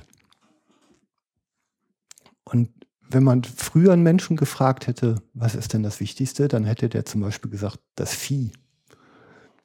Weil wenn ich sterbe, dann geht die Gruppe weiter. Wenn das, wenn das Vieh stirbt, ist die Gruppe fertig. ja? Dann ist sie am Ende. Also die Existenzgefährdung wurde früher wo ganz anders gesehen, als sie heute gesehen wird. Mm, ja, das mag so sein, das glaube ich auch. Und dennoch bedingt das eine das andere. Denn eine Gesundheit, die mir geschenkt wird, beinhaltet ja auch, dass ich dann eventuell wiederum für das Vieh und für die Suppe äh, äh sorgen kann. Ich sehe aber, was du meinst, dass äh, äh, Gesundheit sehr individuell mittlerweile gemeint ist. Und Gesundheit hat, für mich. Ja, und hat die Idee der Kontrollierbarkeit mittlerweile. Ne? Wieder ein anderer Aspekt. Natürlich. Äh, das ist ja auch etwas, äh, das beherrschen wollen. Das ist ja letztlich auch das Spiel mit der Macht. Ja, ja. Und dann irgendwo aber eben auch der Teil, es passiert einem ja trotzdem, ne? mhm. diese furchtbaren Krankheiten. Das wäre dann die Frage wieder nach Ohnmacht. Ja, ja, genau. Was nicht mehr beherrschbar ist. Ja, äh, schreiten wir mal voran durch die Zeit. Ähm, in der Schweiz gibt es noch ein, ein, Ritual, da treibt man ja die, das Vieh auf die Alm. Und im rätoromanischen Sprachraum äh, geht dieser Senner, der da ja einige Monate alleine auf der Alm ist, abends raus und ruft das Ave Maria durch einen hölzernen Milchtrichter, möglichst laut. Weil je weiter, je lauter er ruft, umso weiter reicht sein Schall. Und, und die Idee des Ganzen ist, die bösen Geister zu vertreiben. Mhm. Also da ist offensichtlich ja so eine, so eine kleine Übergangsphase zwischen, da sind noch die Geister, mhm. was man so aus einem naturreligiösen Zusammenhang kennt, ähm, versus dem christlichen Angehören einer Kirche. Und dann ja auch noch die Idee, äh, wahrscheinlich drin, ich fühle mich nicht so alleine. Wenn ich laut rufe, wird mich von jemand hören und dann kann ich mich wenigstens einmal am Tag nicht ganz alleine fühlen. Also ich sehe da überhaupt gar keinen Widerspruch. Nö, unsere, unsere, ganze Religion ist ja durchzogen auch äh, äh, durch unser heidnisches Erbe. Ja. Letztlich der Weihnachtsbaum, den wir in unser Zimmer holen, als äh, ähm, dann natürlich das Sinnbild der Hoffnung auf das nahende Frühjahr und äh, mhm. das, was da in der Heiligen Nacht gefeiert wird. Viele, viele Rituale im Christlichen entstammen heidnischen äh, äh, Ursprungs. Und ähm, ich glaube, das darf auch so sein weil ähm, heidnisch ja nicht unbedingt gleichgestellt werden muss mit böse mhm. oder mit schlecht. Äh, wir haben ein Erbe, von dem wir leben und das ist auch richtig, dass wir ein geistiges Erbe ähm, wohl durchdacht auch mitnehmen. Und wenn es gut ist, dürfen wir es halten. Mhm. Und weil eben oftmals ähm, ähm, unsere Vorfahren etwas aus dem Bauch heraus gefühlt und auch für wichtig erachtet haben, sehe ich ja zum Beispiel auch das ganze Wesen im Karneval, äh, das ja auch letztlich heidnischen Ursprungs ist. Äh, ähm, ich finde das gut, solche Ventile zu haben. Mhm. Darf sein. Klar, muss raus. Ne? Genau. Mhm. Das, das nennt man ja auch Inkulturation ja. des Christentums in das Leben der Menschen. Mhm. Äh, das Christentum ist ja nicht etwas Wertfremdes, etwas Weltfremdes. Das ist ja letztlich eine Pervertie, sondern es geht darum, Christentum im menschlichen Leben zu verankern, damit menschliches Leben gelingt. Mhm. Ja, genau. Ja, man muss ja rein in die, in die Wohnräume, in die Lebensumstände. Ne? Genau. Mhm. Ich entwickle missionarische Gedanken, merke ich gerade. Im Mittelalter kam man ja mal irgendwann auf die Idee, das Jagdrecht ähm, dem Menschen eigentlich zu entziehen und in die, mindestens mal in die Hand des Adels zu legen. War die Kirche wahrscheinlich auch beteiligt damals? Ne? Mit Sicherheit war sie beteiligt. Vor allen Dingen war es ja auch oftmals so, dass die Kirche im, im Mittelalter auch eine Kirche der Reichen und der, der Privilegierten war. Darf man nicht übersehen. Ähm, möchte aber auch sagen, dass wir letztlich ähm, das Jagdverbot für das gemeine Volk unseren Wildbestand heute noch verdanken. Mhm. Ähm, denn dadurch, dass es ein Jagdverbot gab, hätte das arme, hungernde Volk mit Sicherheit unsere Wälder leergeräumt. So schlimm das heute ist, äh, äh, der Adel hatte natürlich durch das Jagdvorrecht äh, äh, auch ein Interesse daran, sich einen Wildbestand zu erhalten. Ist eine äh, nicht immer so einfache Zeit, wenn wir draufschauen heute. Ja, äh, die Begründung ist aber retrospektiv. Also, ja, natürlich, ganz klar. Also die damalige Motivation war Vergnügen oder? Natürlich auch, ganz klar. Machtausübung? Jagdvergnügen, äh, äh, Jagdlust. Ja. Selbstverständlich und auch die Pervertierung der Jagd. Ne? Ja, die sich da sicher entwickelt Ja, hat. Ja, ja. denn ähm, letztlich äh, sind wir da ja auch an einem Scheidepunkt. Äh, Jagd als das äh, ähm, letztlich das älteste Handwerk des Menschen äh, zur Notwendigkeit des Überlebens äh, ähm, äh, findet da nicht mehr statt, sondern Jagd wird zur, äh, zum Vergnügen abgehalten und letztlich nicht mehr äh, zur Notwendigkeit. ja, für diese Personengruppe Adel Genau. und Klerus dann Ganz halt genau. eben, ne? Mhm. für die herrschende Klasse. Und gleichzeitig nimmt man ja der Bevölkerung, von der man ja lebt, Ja.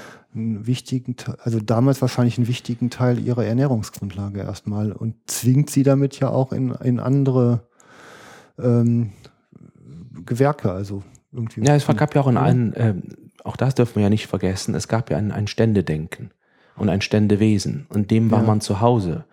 Äh, wir kennen das ja noch von Indien, vom, vom Kastenwesen her. Ja. Äh, und in diesem Ständedenken, im Ständewesen war es selbstverständlich, es gab Selbstverständlichkeiten, in denen man äh, ähm, Gesetzmäßigkeiten lebte oder auch nicht.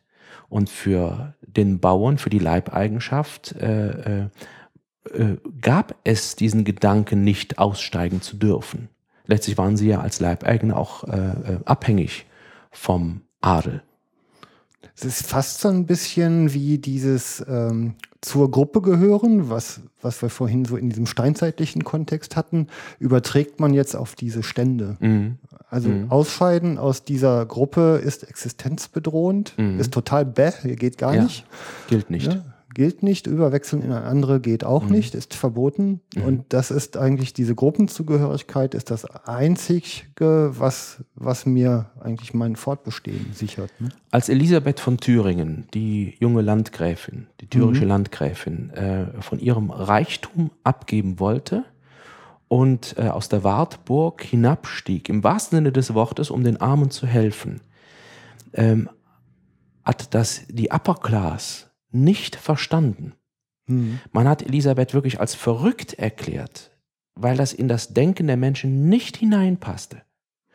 Sie war ja vom franziskanischen Ideal äh, inspiriert, mit den Armen zu teilen, was Franziskus, der ja auch aus reichem äh, ähm, Hause kam, letztlich auch leben wollte. Ähm, sicherlich auch, man muss vielleicht ein Stück verrückt sein, wenn man ein Establishment verändern möchte. Aber man sollte einfach auch nicht vergessen, dass das nicht in die Denke passte und die Menschen vor den Kopf gestoßen wurden. Mhm. Auch die Armen. Das war für die fremd, dass eine Landgräfin sie bedienen sollte. Das war neu. Das war so etwas wie Rebellion und Revolution in einem Topf. Mhm. Was ist mit der Dame geschehen? Sie ist sehr jung, mit 23, 24 Jahren verstorben. Äh, äh, sie hat sich echt aufgeopfert für die Armen. Sie hat Ja. Waisenhäuser gegründet, Armenhäuser gegründet und äh, sie ist in Marburg beigesetzt worden. Übrigens steht in Marburg die erste gotische Kirche in Deutschland, auf deutschem Okay. Boden. Eigentlich ganz interessant, ne, dass sowas wie so eine Gruppe wie die katholische Kirche, die, die ja auch eine sehr starke Schlüssigkeit in sich hat, Hm. ähm, solchen Menschen, die, die ja eigentlich nach außen gehen und diesen Gruppengedanken durchbrechen, Denkmäler setzt. Mhm. Äh, und daran merkt man, wenn das Volk jemanden liebt, wenn das Volk den Menschen, der auch verstorben ist, nicht mehr loslässt, weil das Volk instinktiv spürt, dieser Mensch ist immer noch bei uns. Das ist das, was wir Himmel nennen. Unsichtbar mit uns.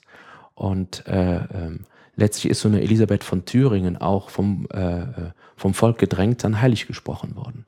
Weil das Volk sagt, sie ist uns Vorläuferin und äh, äh, sie ist immer noch existent. Mehr als nur Beispiel. Wenn man, wenn das Wasser nur lange genug am Feld spült, dann gibt der Fels auch nach. Ne? Ja, ja, ja. Ja, Und das wirklich im, im positiven Sinne.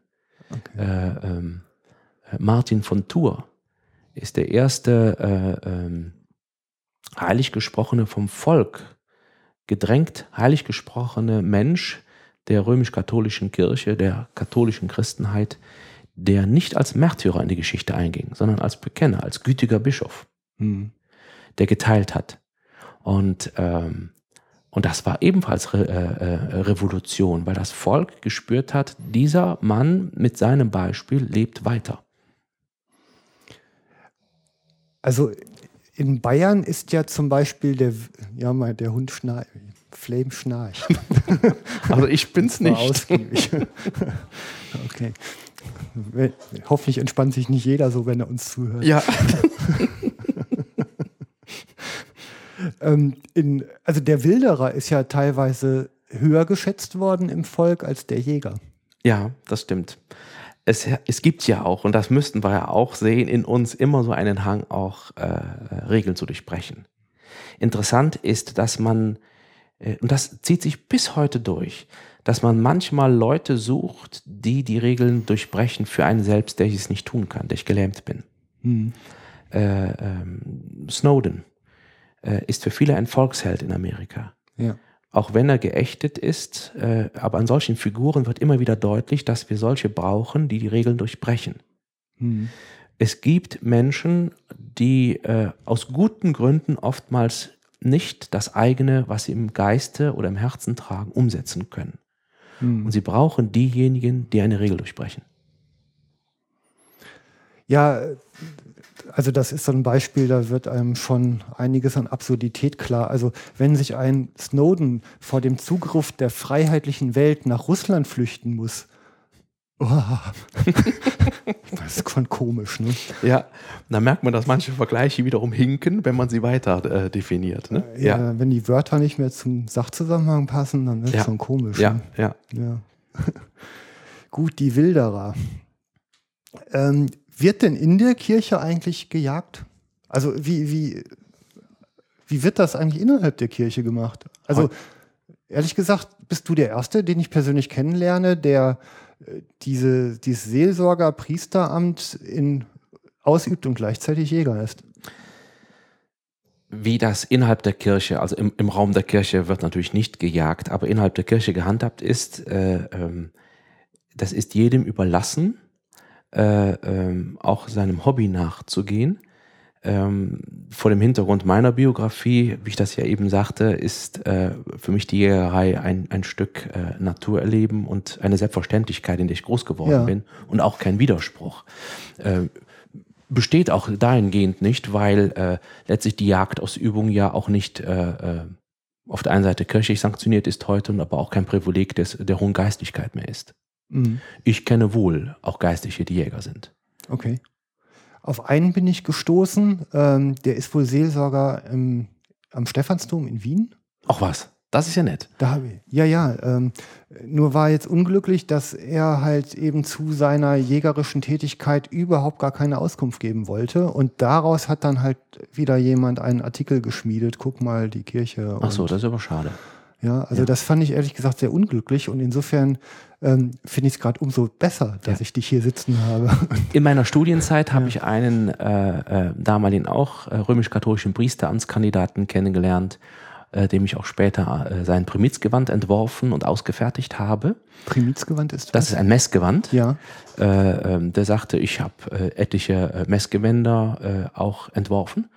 Und ähm, er ist nach mir, ich glaube zwei Jahre später, nach mir geweiht worden, zum Priester geweiht worden. Ja. Und der auch Jäger ist. Und ich kenne einen alten äh, äh, äh, Priester, der ähm, auch in der Studentenverbindung war, in der ich bin, äh, äh, der auch Jäger ist. Okay. Es gibt sie. Es gibt sie. Ja, genau. Schön. Ja, man findet sie wirklich in allen gesellschaftlichen Gruppen und sozialen Mhm. Strukturen. Über, überall steckt einer. Genau. Das ist so ein bisschen wie, naja, wenn man dran denkt, dann trifft man sie auch. ne? Mhm. wie, wie so oft im Leben. Ähm, innerhalb der Kirche gibt es ja auch ganz unterschiedliche Haltungen zum Thema Jagen. Also ähm, die, die Bibel ist ja sowieso, äh, ich, manchmal denke ich unglücklicherweise, ein Werk, was sich zur Erklärung aller möglichen Umstände eignet. Ähm, so heißt, wird ja zum Beispiel die Hubertus-Legende auch äh, gern dazu genutzt, zu erklären, dass man eigentlich gar nicht mehr jagen sollte. Mhm. Aber hier vermischen sich auch wieder viele Dinge. Einmal ist tatsächlich die Bibel, das Buch der Bücher, äh, ähm, kein homogenes Werk. Sie setzt sich aus vielen Sammlungen, vieler Geschichten und Erzählungen und äh, literarischen Stilen zusammen. Und äh, ähm, die Schriften des Alten Testamentes sind meist hebräisch verfasst von verschiedenen Verfassern und die Schriften des Neuen Testamentes äh, sind griechisch verfasst. Und sie ist ein gewachsenes Gebilde mit Geschichten, sicherlich, wenn man zurückschaut, von dreieinhalbtausend Jahren. Mhm. Ähm, und die Bibel erklärt, und das muss man immer mal wieder auch feststellen, eben nicht äh, sehr klar und differenziert, wie man vorzugehen hat im Leben, ähm, sondern äh, sie lässt viele Deutungsvarianten zu. Ähm, das zeigt sich ja eben auch, dass ähm, sich im Christentum viele äh, verschiedene Wege haben entwickeln können, weil man eben die äh, Heilige Schrift auch verschieden auslegen kann. Und deshalb ist es auch manchmal wichtig, dass man zum Kern dessen, was in der Aussage der Bibel eigentlich steht und gemeint ist, auch im historischen Kontext, im kulturellen Kontext, dass man das mal wieder versucht zu bergen, was dort vor vielen, vielen Hunderten und Tausenden Jahren überhaupt gemeint ist und geschrieben wurde und erzählt wurde. Und ähm, von daraus sehe ich die Bibel auch als ein sehr lebendiges Werk. Ähm, die Hubertus-Legende ist ja erstmal nicht biblisch. Mhm. Sondern die Hubertus-Legende ist ja äh, im 8. Jahrhundert entstanden, ähm, die übrigens ähm, sehr wahrscheinlich von einem anderen Herrn herstammt, aus dem zweiten christlichen Jahrhundert, nämlich äh, dem heiligen Eustachius, äh, ähm, dem der Hirsch mit dem Kreuz erschienen ist, der 118 mhm. als Märtyrer unter Kaiser Hadrian verstarb. Und sehr wahrscheinlich ist die Eustachius Geschichte und die Eustachius-Legende später auch auf Hubertus mit übertragen wurden. Da vermischen sich zwei. Mhm. Ähm, was ich damit aber sagen will, ist, dass äh, äh, der Umgang mit der Schöpfung und das Finden des Herrn, des Schöpfers äh, äh in der Natur sich aber durchzieht wie ein roter Faden durch die Jahrhunderte. Mhm. Und äh, biblisch finde ich, dass äh, ähm, im jüdischen Gebetbuch, wie ich das gerne sage, in den Psalmen auch wieder.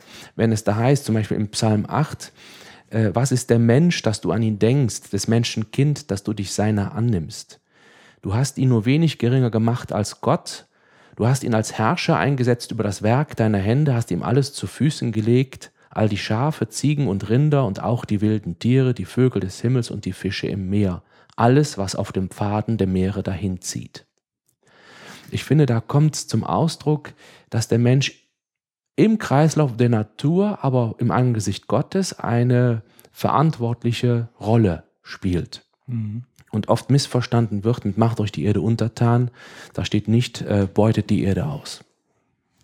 Und äh, der Umgang mit der Natur finde ich äh, auch mit dem Leben, äh, wenn Tiere äh, ihr Leben geben, geschlachtet werden für den Menschen, ist eine äh, von Gott gesegnete Tätigkeit. Mhm. Das ist eine, ein Zusammenhang, der wird wahrscheinlich nicht jedem gefallen. Also ich bin auch noch auf was gestoßen ähm, in, guck mal, ließ sich gehen, das ist 1,29, glaube ich. Ne? Ja, ja. Da steht, ob man bezüglich der Frage, ob man Tiere töten und essen darf, heißt es wohl, da ist zunächst nur von Pflanzen als Nahrung für den Menschen die Rede.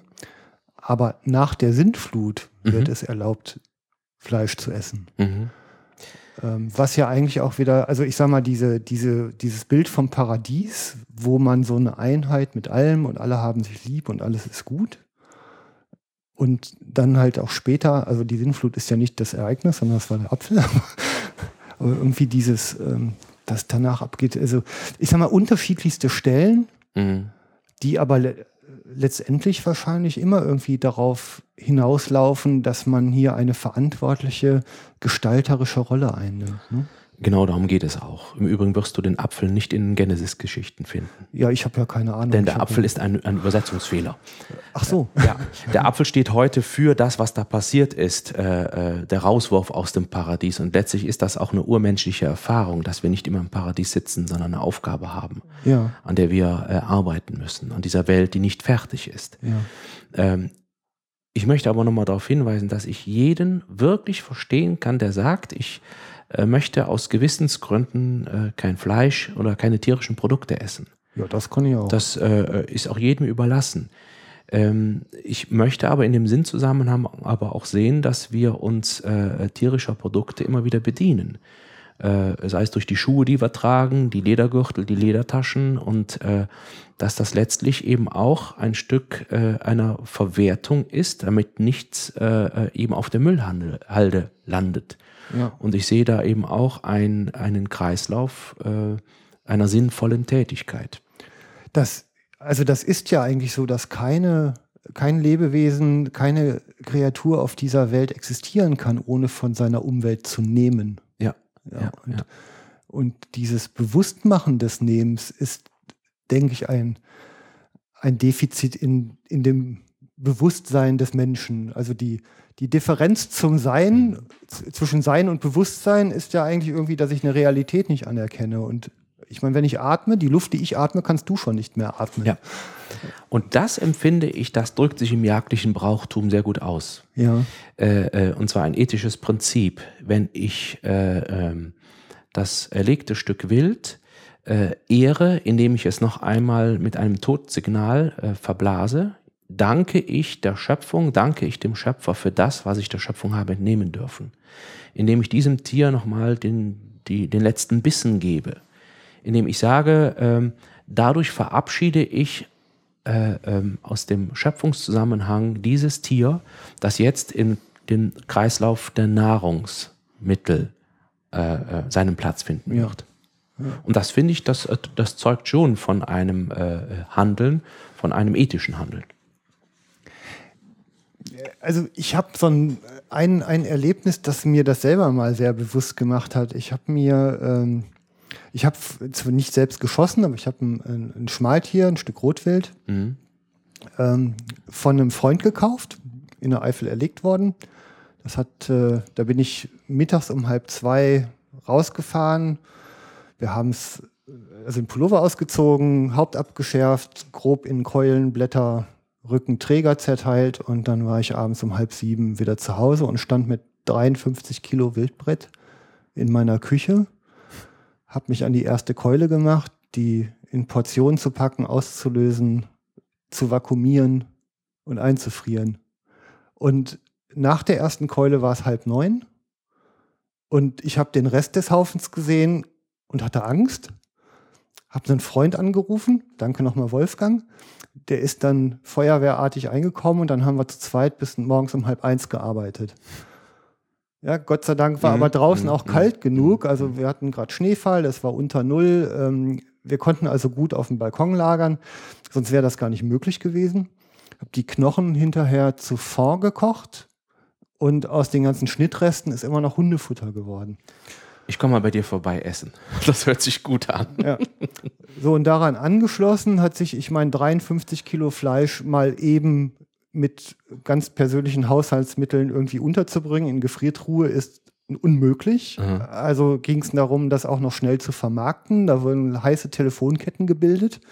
Ja, und ähm, letztendlich ist auch alles einen guten Weg gegangen und alles versorgt worden.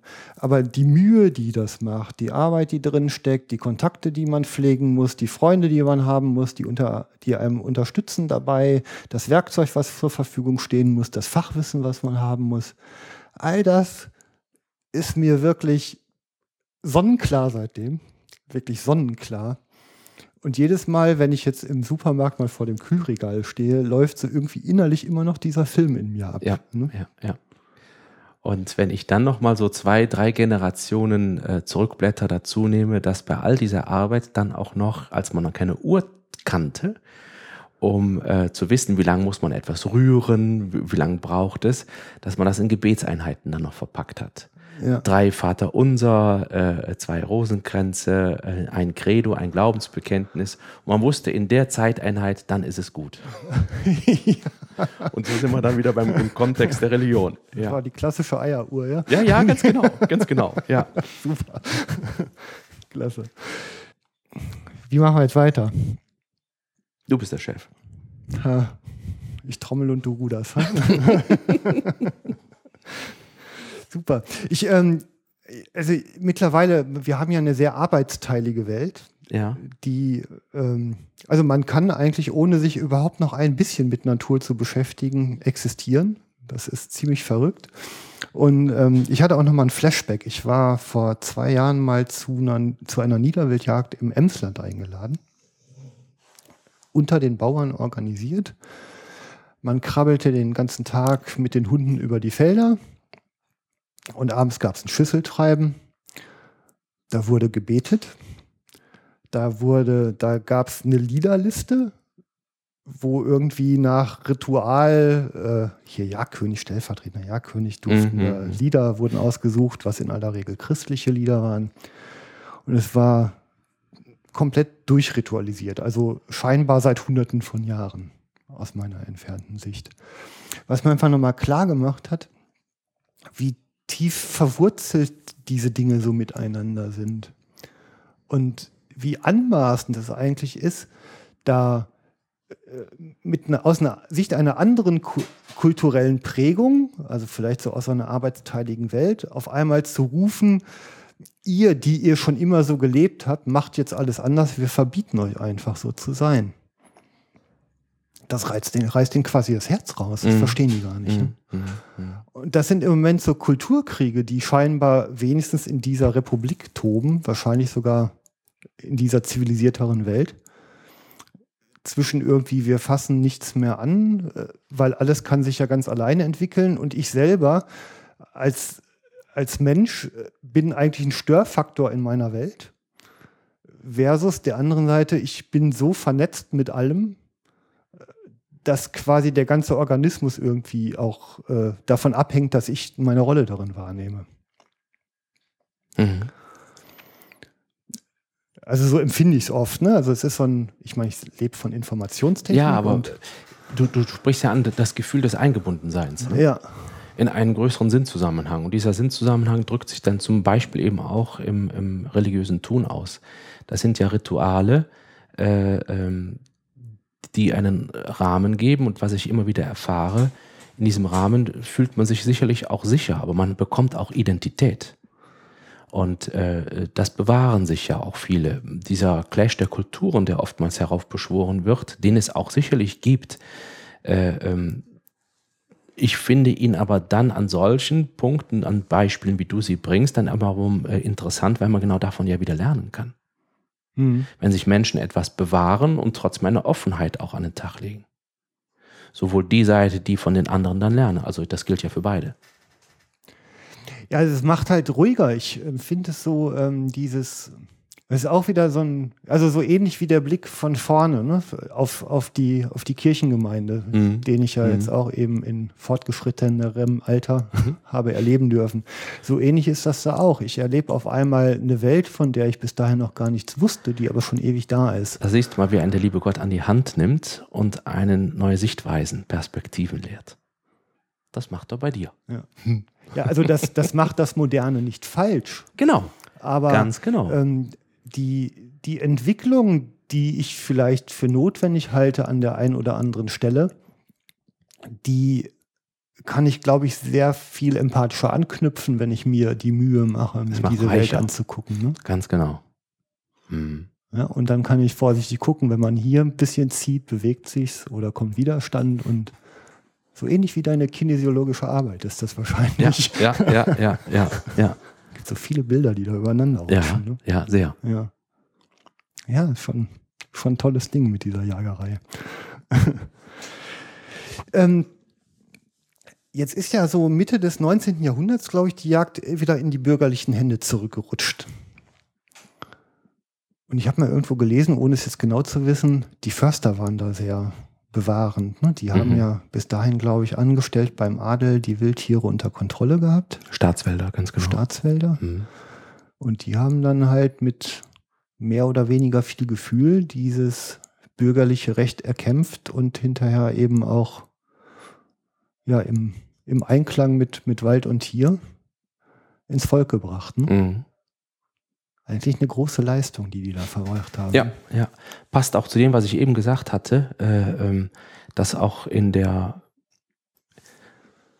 also in diesem Gegenpol dessen, was im äh, 19., 20. Jahrhundert dann passiert ist, äh, ähm, wo der demokratische Gedanke, ja, denk an die Revolutionen, die, die geschehen sind, auch in unserem Land 1848, dass äh, eine, es eine Besinnung gab, äh, äh, dem Volk mehr Verantwortung zu geben, was wir ja später dann 1989, wir sind das Volk so wunderbar im Kernsatz zusammengefasst bekommen haben.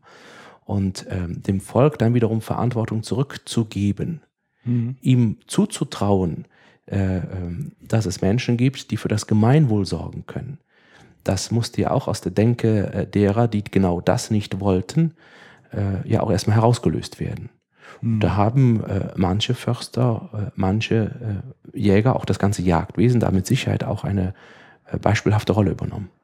Mhm. Ja, und dann ging es los. Ne? Ja.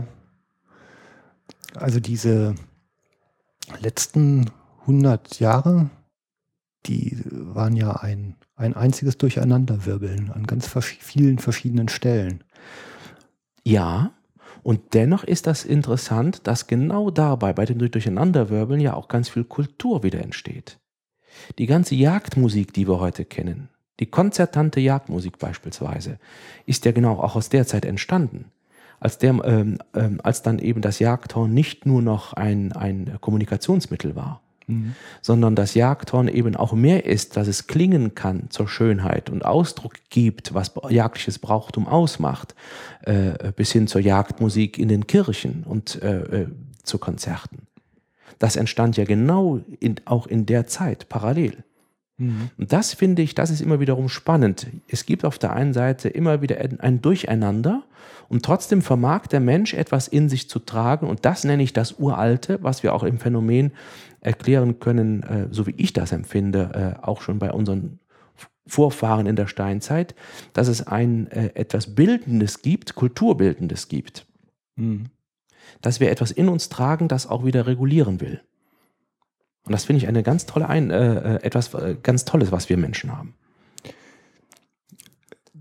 Also mir kommt gerade so der Gedanke, braucht es das nicht vielleicht sogar? Also diese, also dieser sehr archaische Vorgang des Jagens und des Erlegens, mhm. ähm, ist der nicht immer wieder auch eine prüfende Reflexionsfläche für die Art und Weise, wie ich als Mensch mit meiner Welt umgehe? Er muss es sogar sein. Denn äh, Jagd und das Töten ist auch etwas Grausames. Das ja. müssen wir wissen. Wir löschen einem Lebewesen das Leben aus. Und dann äh, ist die Frage auch immer nach der Erlaubnis, nach dem guten Gewissen. Mhm. Nachdem, äh, nach, nach der Sprache in uns, dürfen wir das? Wenn ja, wer oder was erlaubt es uns? Und äh, wenn es eben nicht nur ein Automatismus ist, eine Notwendigkeit, sondern eben mehr, wenn wir es einbetten können in einen höheren Kontext, auch die Legitimation zu haben, äh, äh, ja, ich darf das, weil ich das von der Schöpfung her geschenkt bekomme, weil der Schöpfer mir äh, im Kreislauf des Werdens und Lebens genau da meinen Platz gibt und das auch mir erlaubt. Ich glaube, in dem Moment äh, äh, pflanze ich ja auch genau den Gegenpol ein. Mhm. Und da äh, sehe ich auch in mir eine Werteentwicklung. Mhm. Ja, es ist halt ein ständiges Überprüfen. Ne? Genau. Ein ständiges Im Kleinen wie im Großen. Ja. Ich kenne es noch und ich äh, hege das bis heute. Ich bin dankbar dafür, dass äh, bei uns zu Hause das Tischgebet äh, gepflegt wurde. Und zwar ja. nicht nur das Bittgebet am Anfang des Essens, sondern vor allen Dingen auch das Dankgebet nach dem Essen. Mhm. Äh, äh, Gott für die Gaben, die auf dem Tisch sind, zu danken. Und wenn ich das manchmal im Stillen noch mache, auch wenn ich im Restaurant unterwegs bin, äh, ich frage mich manchmal, warum bin ich da nicht vielleicht doch ein bisschen äh, äh, zu flau und könnte dann ein bisschen mehr Bekenntnis abgeben. Mhm. Aber ich tue es immer noch, dass ich mich für das, was auf dem Tisch ist, ob Fisch, ob Fleisch, ob äh, Gemüse, bedanken, dass ich das aus dem Kreislauf des Lebens habe und jetzt genießen darf. Hm. Ich schneide bis heute immer noch das Leib Brot an, äh, indem ich es vorher auf dem Boden des Leibbrotes gesegnet habe, wie ich das von meiner Mutter übernommen habe. Ich entsinne mich, dass ich äh, äh, staunend davor stand, wenn die Mutter einen Kuchen backt, ein Blech mit Pflaumenkuchen oder einen Bräter voller äh, Sachen zu Weihnachten, die das in den, äh, in den Ofen äh, geschoben hat und bevor sie den Deckel den, die, die Ofenklappe zumachte, ein Kreuzzeichen über die Gaben im Ofen geschlagen hat. Mhm. Und ich dann gefragt habe, Mama, wieso? Das ist doch keine Kirche. Und sie mir erklärte, dass das alles Gaben aus der Schöpfung sind, die jetzt sich verwandeln zum guten Essen, verwandeln sollen. Hm. Der gute Weidmann zeigt sich ja am erlegten Stück. Ne? Mhm. Dann sind Der- wir beim Thema der Weitgerechtigkeit. Äh, Ne? Ja, ja. Es ist so. Ja, ich laufe ja immer so Parallelen gerade Genau, durchs es Kopf, ist wenn so. ich dir auch so Ja. zuhöre. Ja. Ähm, wenn ich dann meinen Onkel hab niederknien sehen am erlegten Stück Wild, der sich bedankt hat dafür, dass er dieses Stück Wild hat erlegen dürfen und entnehmen dürfen aus der Schöpfung. Oder meinen alten Jagdfreund. Äh, ähm, dann habe ich dieses Bild vor Augen, dass sich erwachsene Menschen, stämmige Baumriesen, die auch ein bisschen mal gewichtig waren, die sich da klein machen konnten. Die haben sich hingebückt. Auch wie sie das Tier dann versorgt haben. Hm. Da war eine, eine wirkliche Versorgung ja. die ich zumindest daraus entlesen konnte. Ja, ja, das ist schon so. Mhm. Das erdet, das ist immer wieder diese Reflexionsfläche. Mhm. Also das macht es mir auch so wertvoll, ne? Mhm, dass ich da mhm. eigentlich irgendwie immer wieder Mhm. mich so dran überprüfen kann Ja. und meine Entwicklung wieder Ja. drauf zurückführen Ja. kann. Ja, ja, das ist schon gut. Ja, jetzt ist ja irgendwie was eingekehrt in dieser Welt, dass man versucht, allem einen wirtschaftlichen Wert zuzuweisen. Also man versucht ja Ökobilanzen aufzustellen. Mhm. Man beurteilt den Baum ja nach seinem Holzwert und nicht mehr nach seiner Schönheit Und den Menschen nach seiner Leistung. und den Menschen nach seiner Leistung. Mhm. Also das war ja zumindest die letzten 20 Jahre extrem krass. Ja? Und dann ist es umso interessanter, dass ähm, wir mit unserem kirchlichen Angebot, indem wir jetzt gesagt haben, wir öffnen eine Kirche und sagen, wir bieten ein geistliches Gasthaus an den Wegen der Menschen, konfessionsübergreifend. Einfach nur mal so. Letztlich eine Luxus, obwohl die Kirchensteuermittel ja weiter zurückgehen. Wir wir setzen einen vollkommen gegen, äh, gegengesetzten Trend, dass das angenommen wird dass das verstanden wird von Menschen, die sagen, hups, so kann man heute auch noch glauben. Kann ich Kirche, kann ich Gott heute anders begegnen? Hm. Hier muss ich nicht leisten, hier darf ich nur sein. Das ist ja genau das, was Menschen suchen. Ich bin überzeugt, dass genau das, was äh, ja, du ja beschreibst über unsere Zeit, dass unsere äh, äh, äh, Gesellschaft nicht glaubensärmer geworden ist, sondern dass sie äh, ähm, Glauben suchen, aber sie wissen oft nicht wie, auch nach Antworten suchen. Das ist ja das, was ich in meiner therapeutischen Praxis ja auch erlebe, wenn Menschen mit ihren Problemen kommen Hm. Weil sie in einer Gesellschaft leben, die vorgegeben ist, was man zu tun hat und wie. Ja, vor allem so in so einer, wie so, eine, wie so ein pubertierendes Vereinzeln, ja. Mhm. Mhm. Und ähm, dann, also jeder äh, wird noch nach der persönlichen Leistung, nach seinen Statussymbolen hier Yachtfrau, Auto, Haus, ne? Ja, ja, ja. so weiter irgendwie bemessen und bröckelt irgendwo was weg, bricht Panik aus. Und auf einmal gibt es aber noch eine ganz andere Bewegung, die, ja, ich meine, die man unter Jägern ja eben oft auch als so ein Motiv halt irgendwie so der, der Wald ist meine Kirche. Ne? Ja, und diesen Platz brauchen wir. Hm. Äh, Das ist ja genau das Phänomen auch, wenn Naturliebhaber den Wald wieder suchen oder die Leute aus den Städten in den Wald spazieren gehen wollen. Äh, Jochen, ich vermute, du hast ebenso wie ich, du hast noch Staudämme gebaut. Ich habe Staudämme gebaut. Klar. Wir haben äh, Lehm gebacken, um aus ihnen Kugeln zu formen.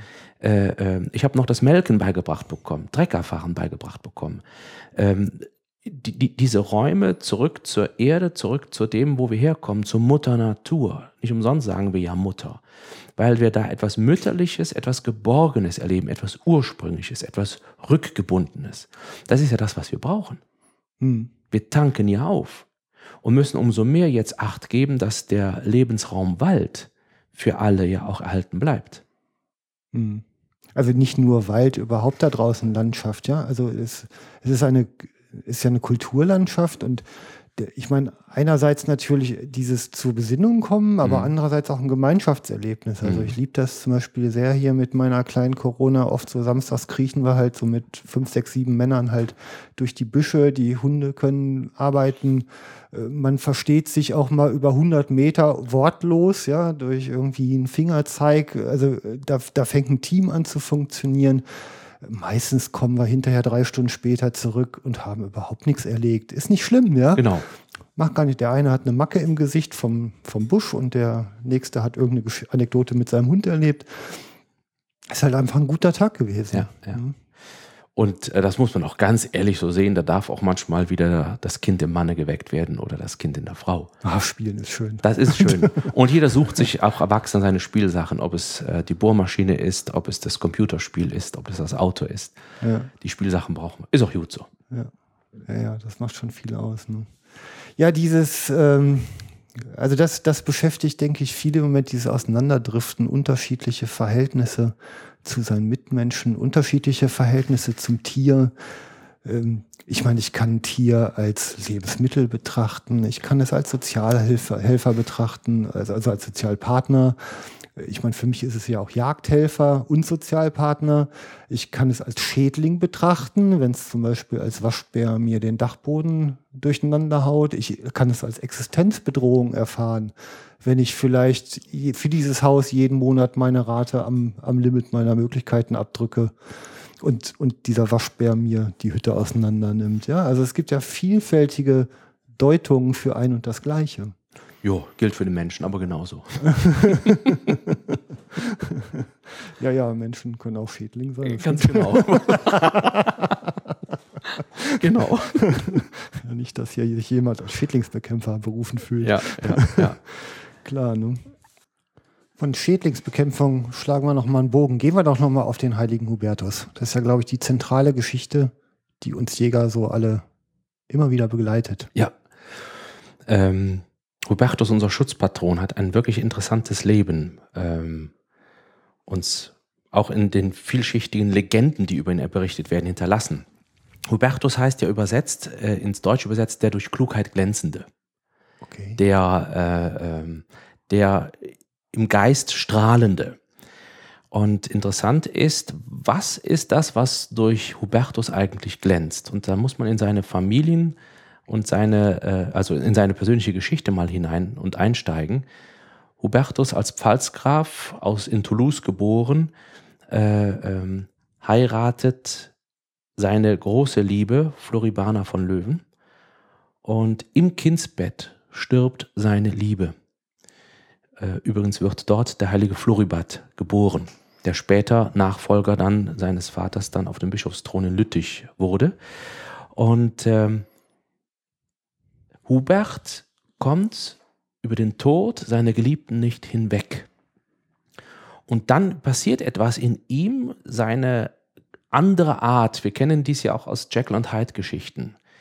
Äh, ähm, seine Aggressionen, seine nicht bewältigte Trauer, seinen Zorn, seinen Wut auf, äh, seine Wut auf Gott, all das bricht in ihm auf und ähm, aus Jagdleidenschaft wird ein Jagdeifer und er, so berichtet die Legende, er zerstört und tötet nur noch aus Lust am Töten.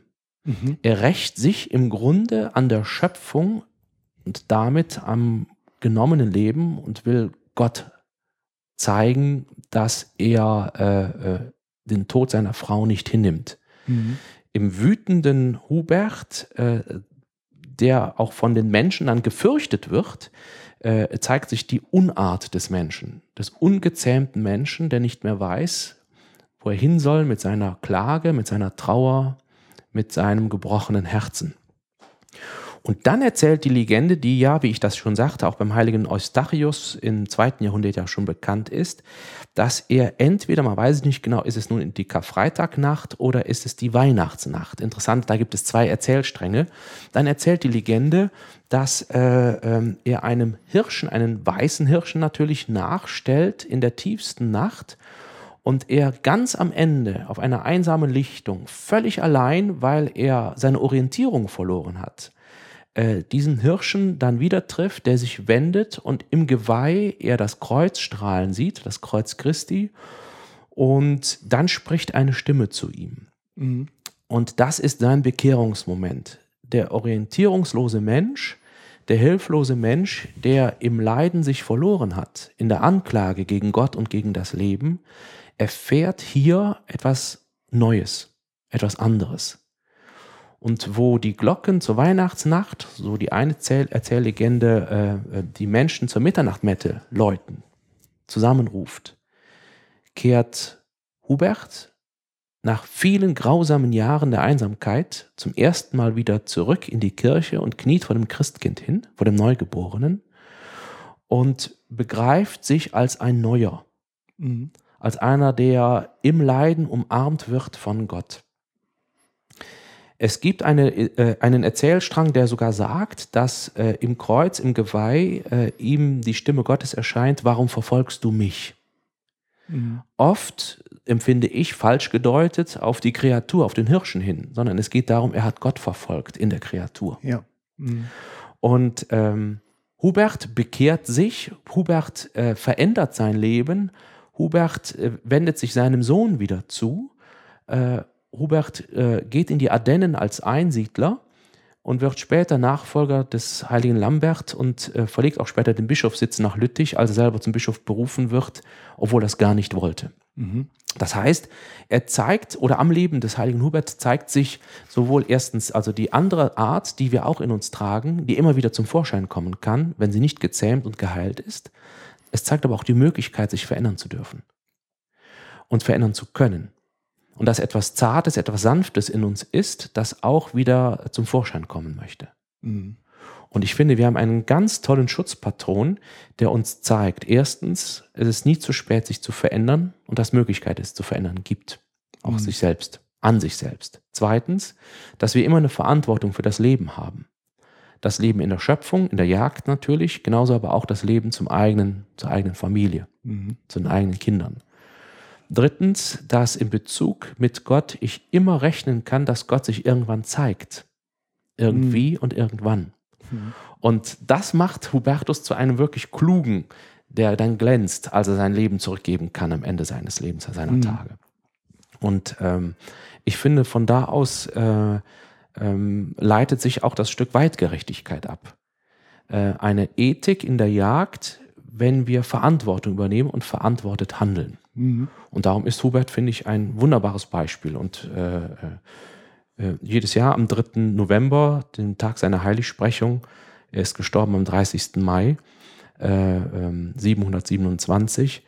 Ich finde, ähm, wenn der Hubertustag kommt, so am Ende eines Jagdjahres oder überhaupt am Ende eines Jahres, ähm, daran zu denken, dass wir uns einer höheren Macht verdanken, finde ich gut.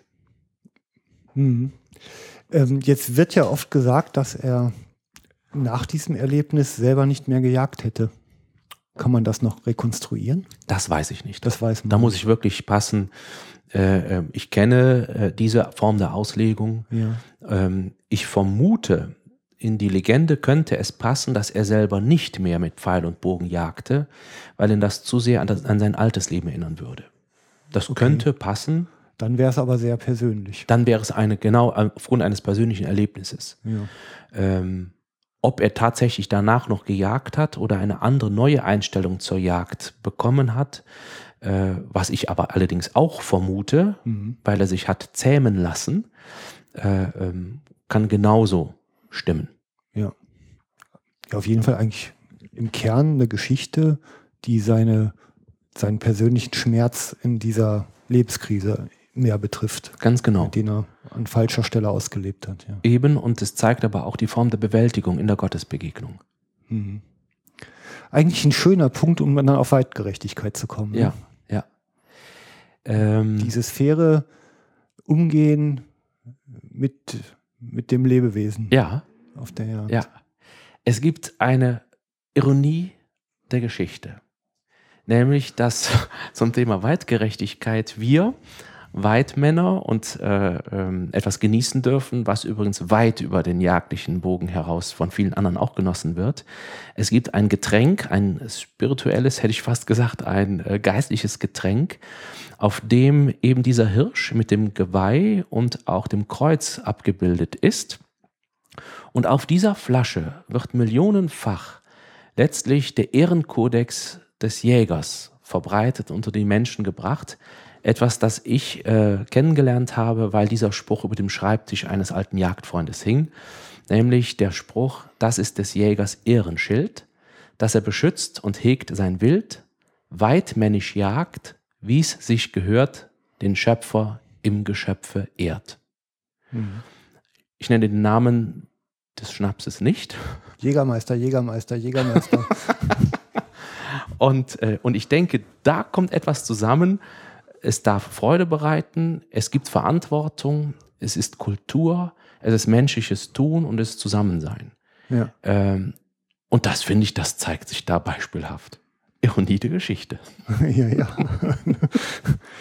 Also wenn ich mir die Werbung für den Jägermeister heute so angucke, kann sich die Marketingabteilung wahrscheinlich nicht mehr an diesen Aufdruck erinnern, aber er ist noch da. Er ist immer noch er da. Er ist immer noch da. Und wenn ich dann Leute darauf hinweise, wenn sie dieses Getränk äh, trinken, ich habe es bis jetzt nicht genannt, äh, äh, dann wundern sie sich jedes Mal, dass das draufsteht. Nein, kann nicht sein. Und dann kann ich es beweisen. Ja, ja. Ich kann hier beliebig Partei ergreifen, ist ja mein eigener Podcast. Also. ich möchte einfach Danke sagen für die Möglichkeit, ja. heute ein Stück darüber sprechen zu können. Sicherlich auch als Person, aber ich möchte einfach Danke sagen, dass es das gibt, ähm, über Jagd, jagdliches Brauchtum nachdenken zu dürfen, Zugänge zu vermitteln zu einer nicht immer sicherlich einfach zu verstehenden Thematik. Ja, das ist auch etwas, was ich dann immer mal wieder so höre. Manchmal kommt es hier schriftlich rein, manchmal oder oft auch mündlich eben. Ne? Und ich glaube, dass es unserer ganzen Jägerei insgesamt einfach gut tut, dass man mal die Ernsthaftigkeit und also nicht nur die Notwendigkeit unseres Tuns immer hervorstellt, sondern eben auch die Ernsthaftigkeit und eine Transparenz herstellt die Argumente darlegt und auch immer einfach sagt, wenn man was nicht weiß und wenn da noch, noch eine offene Frage ist.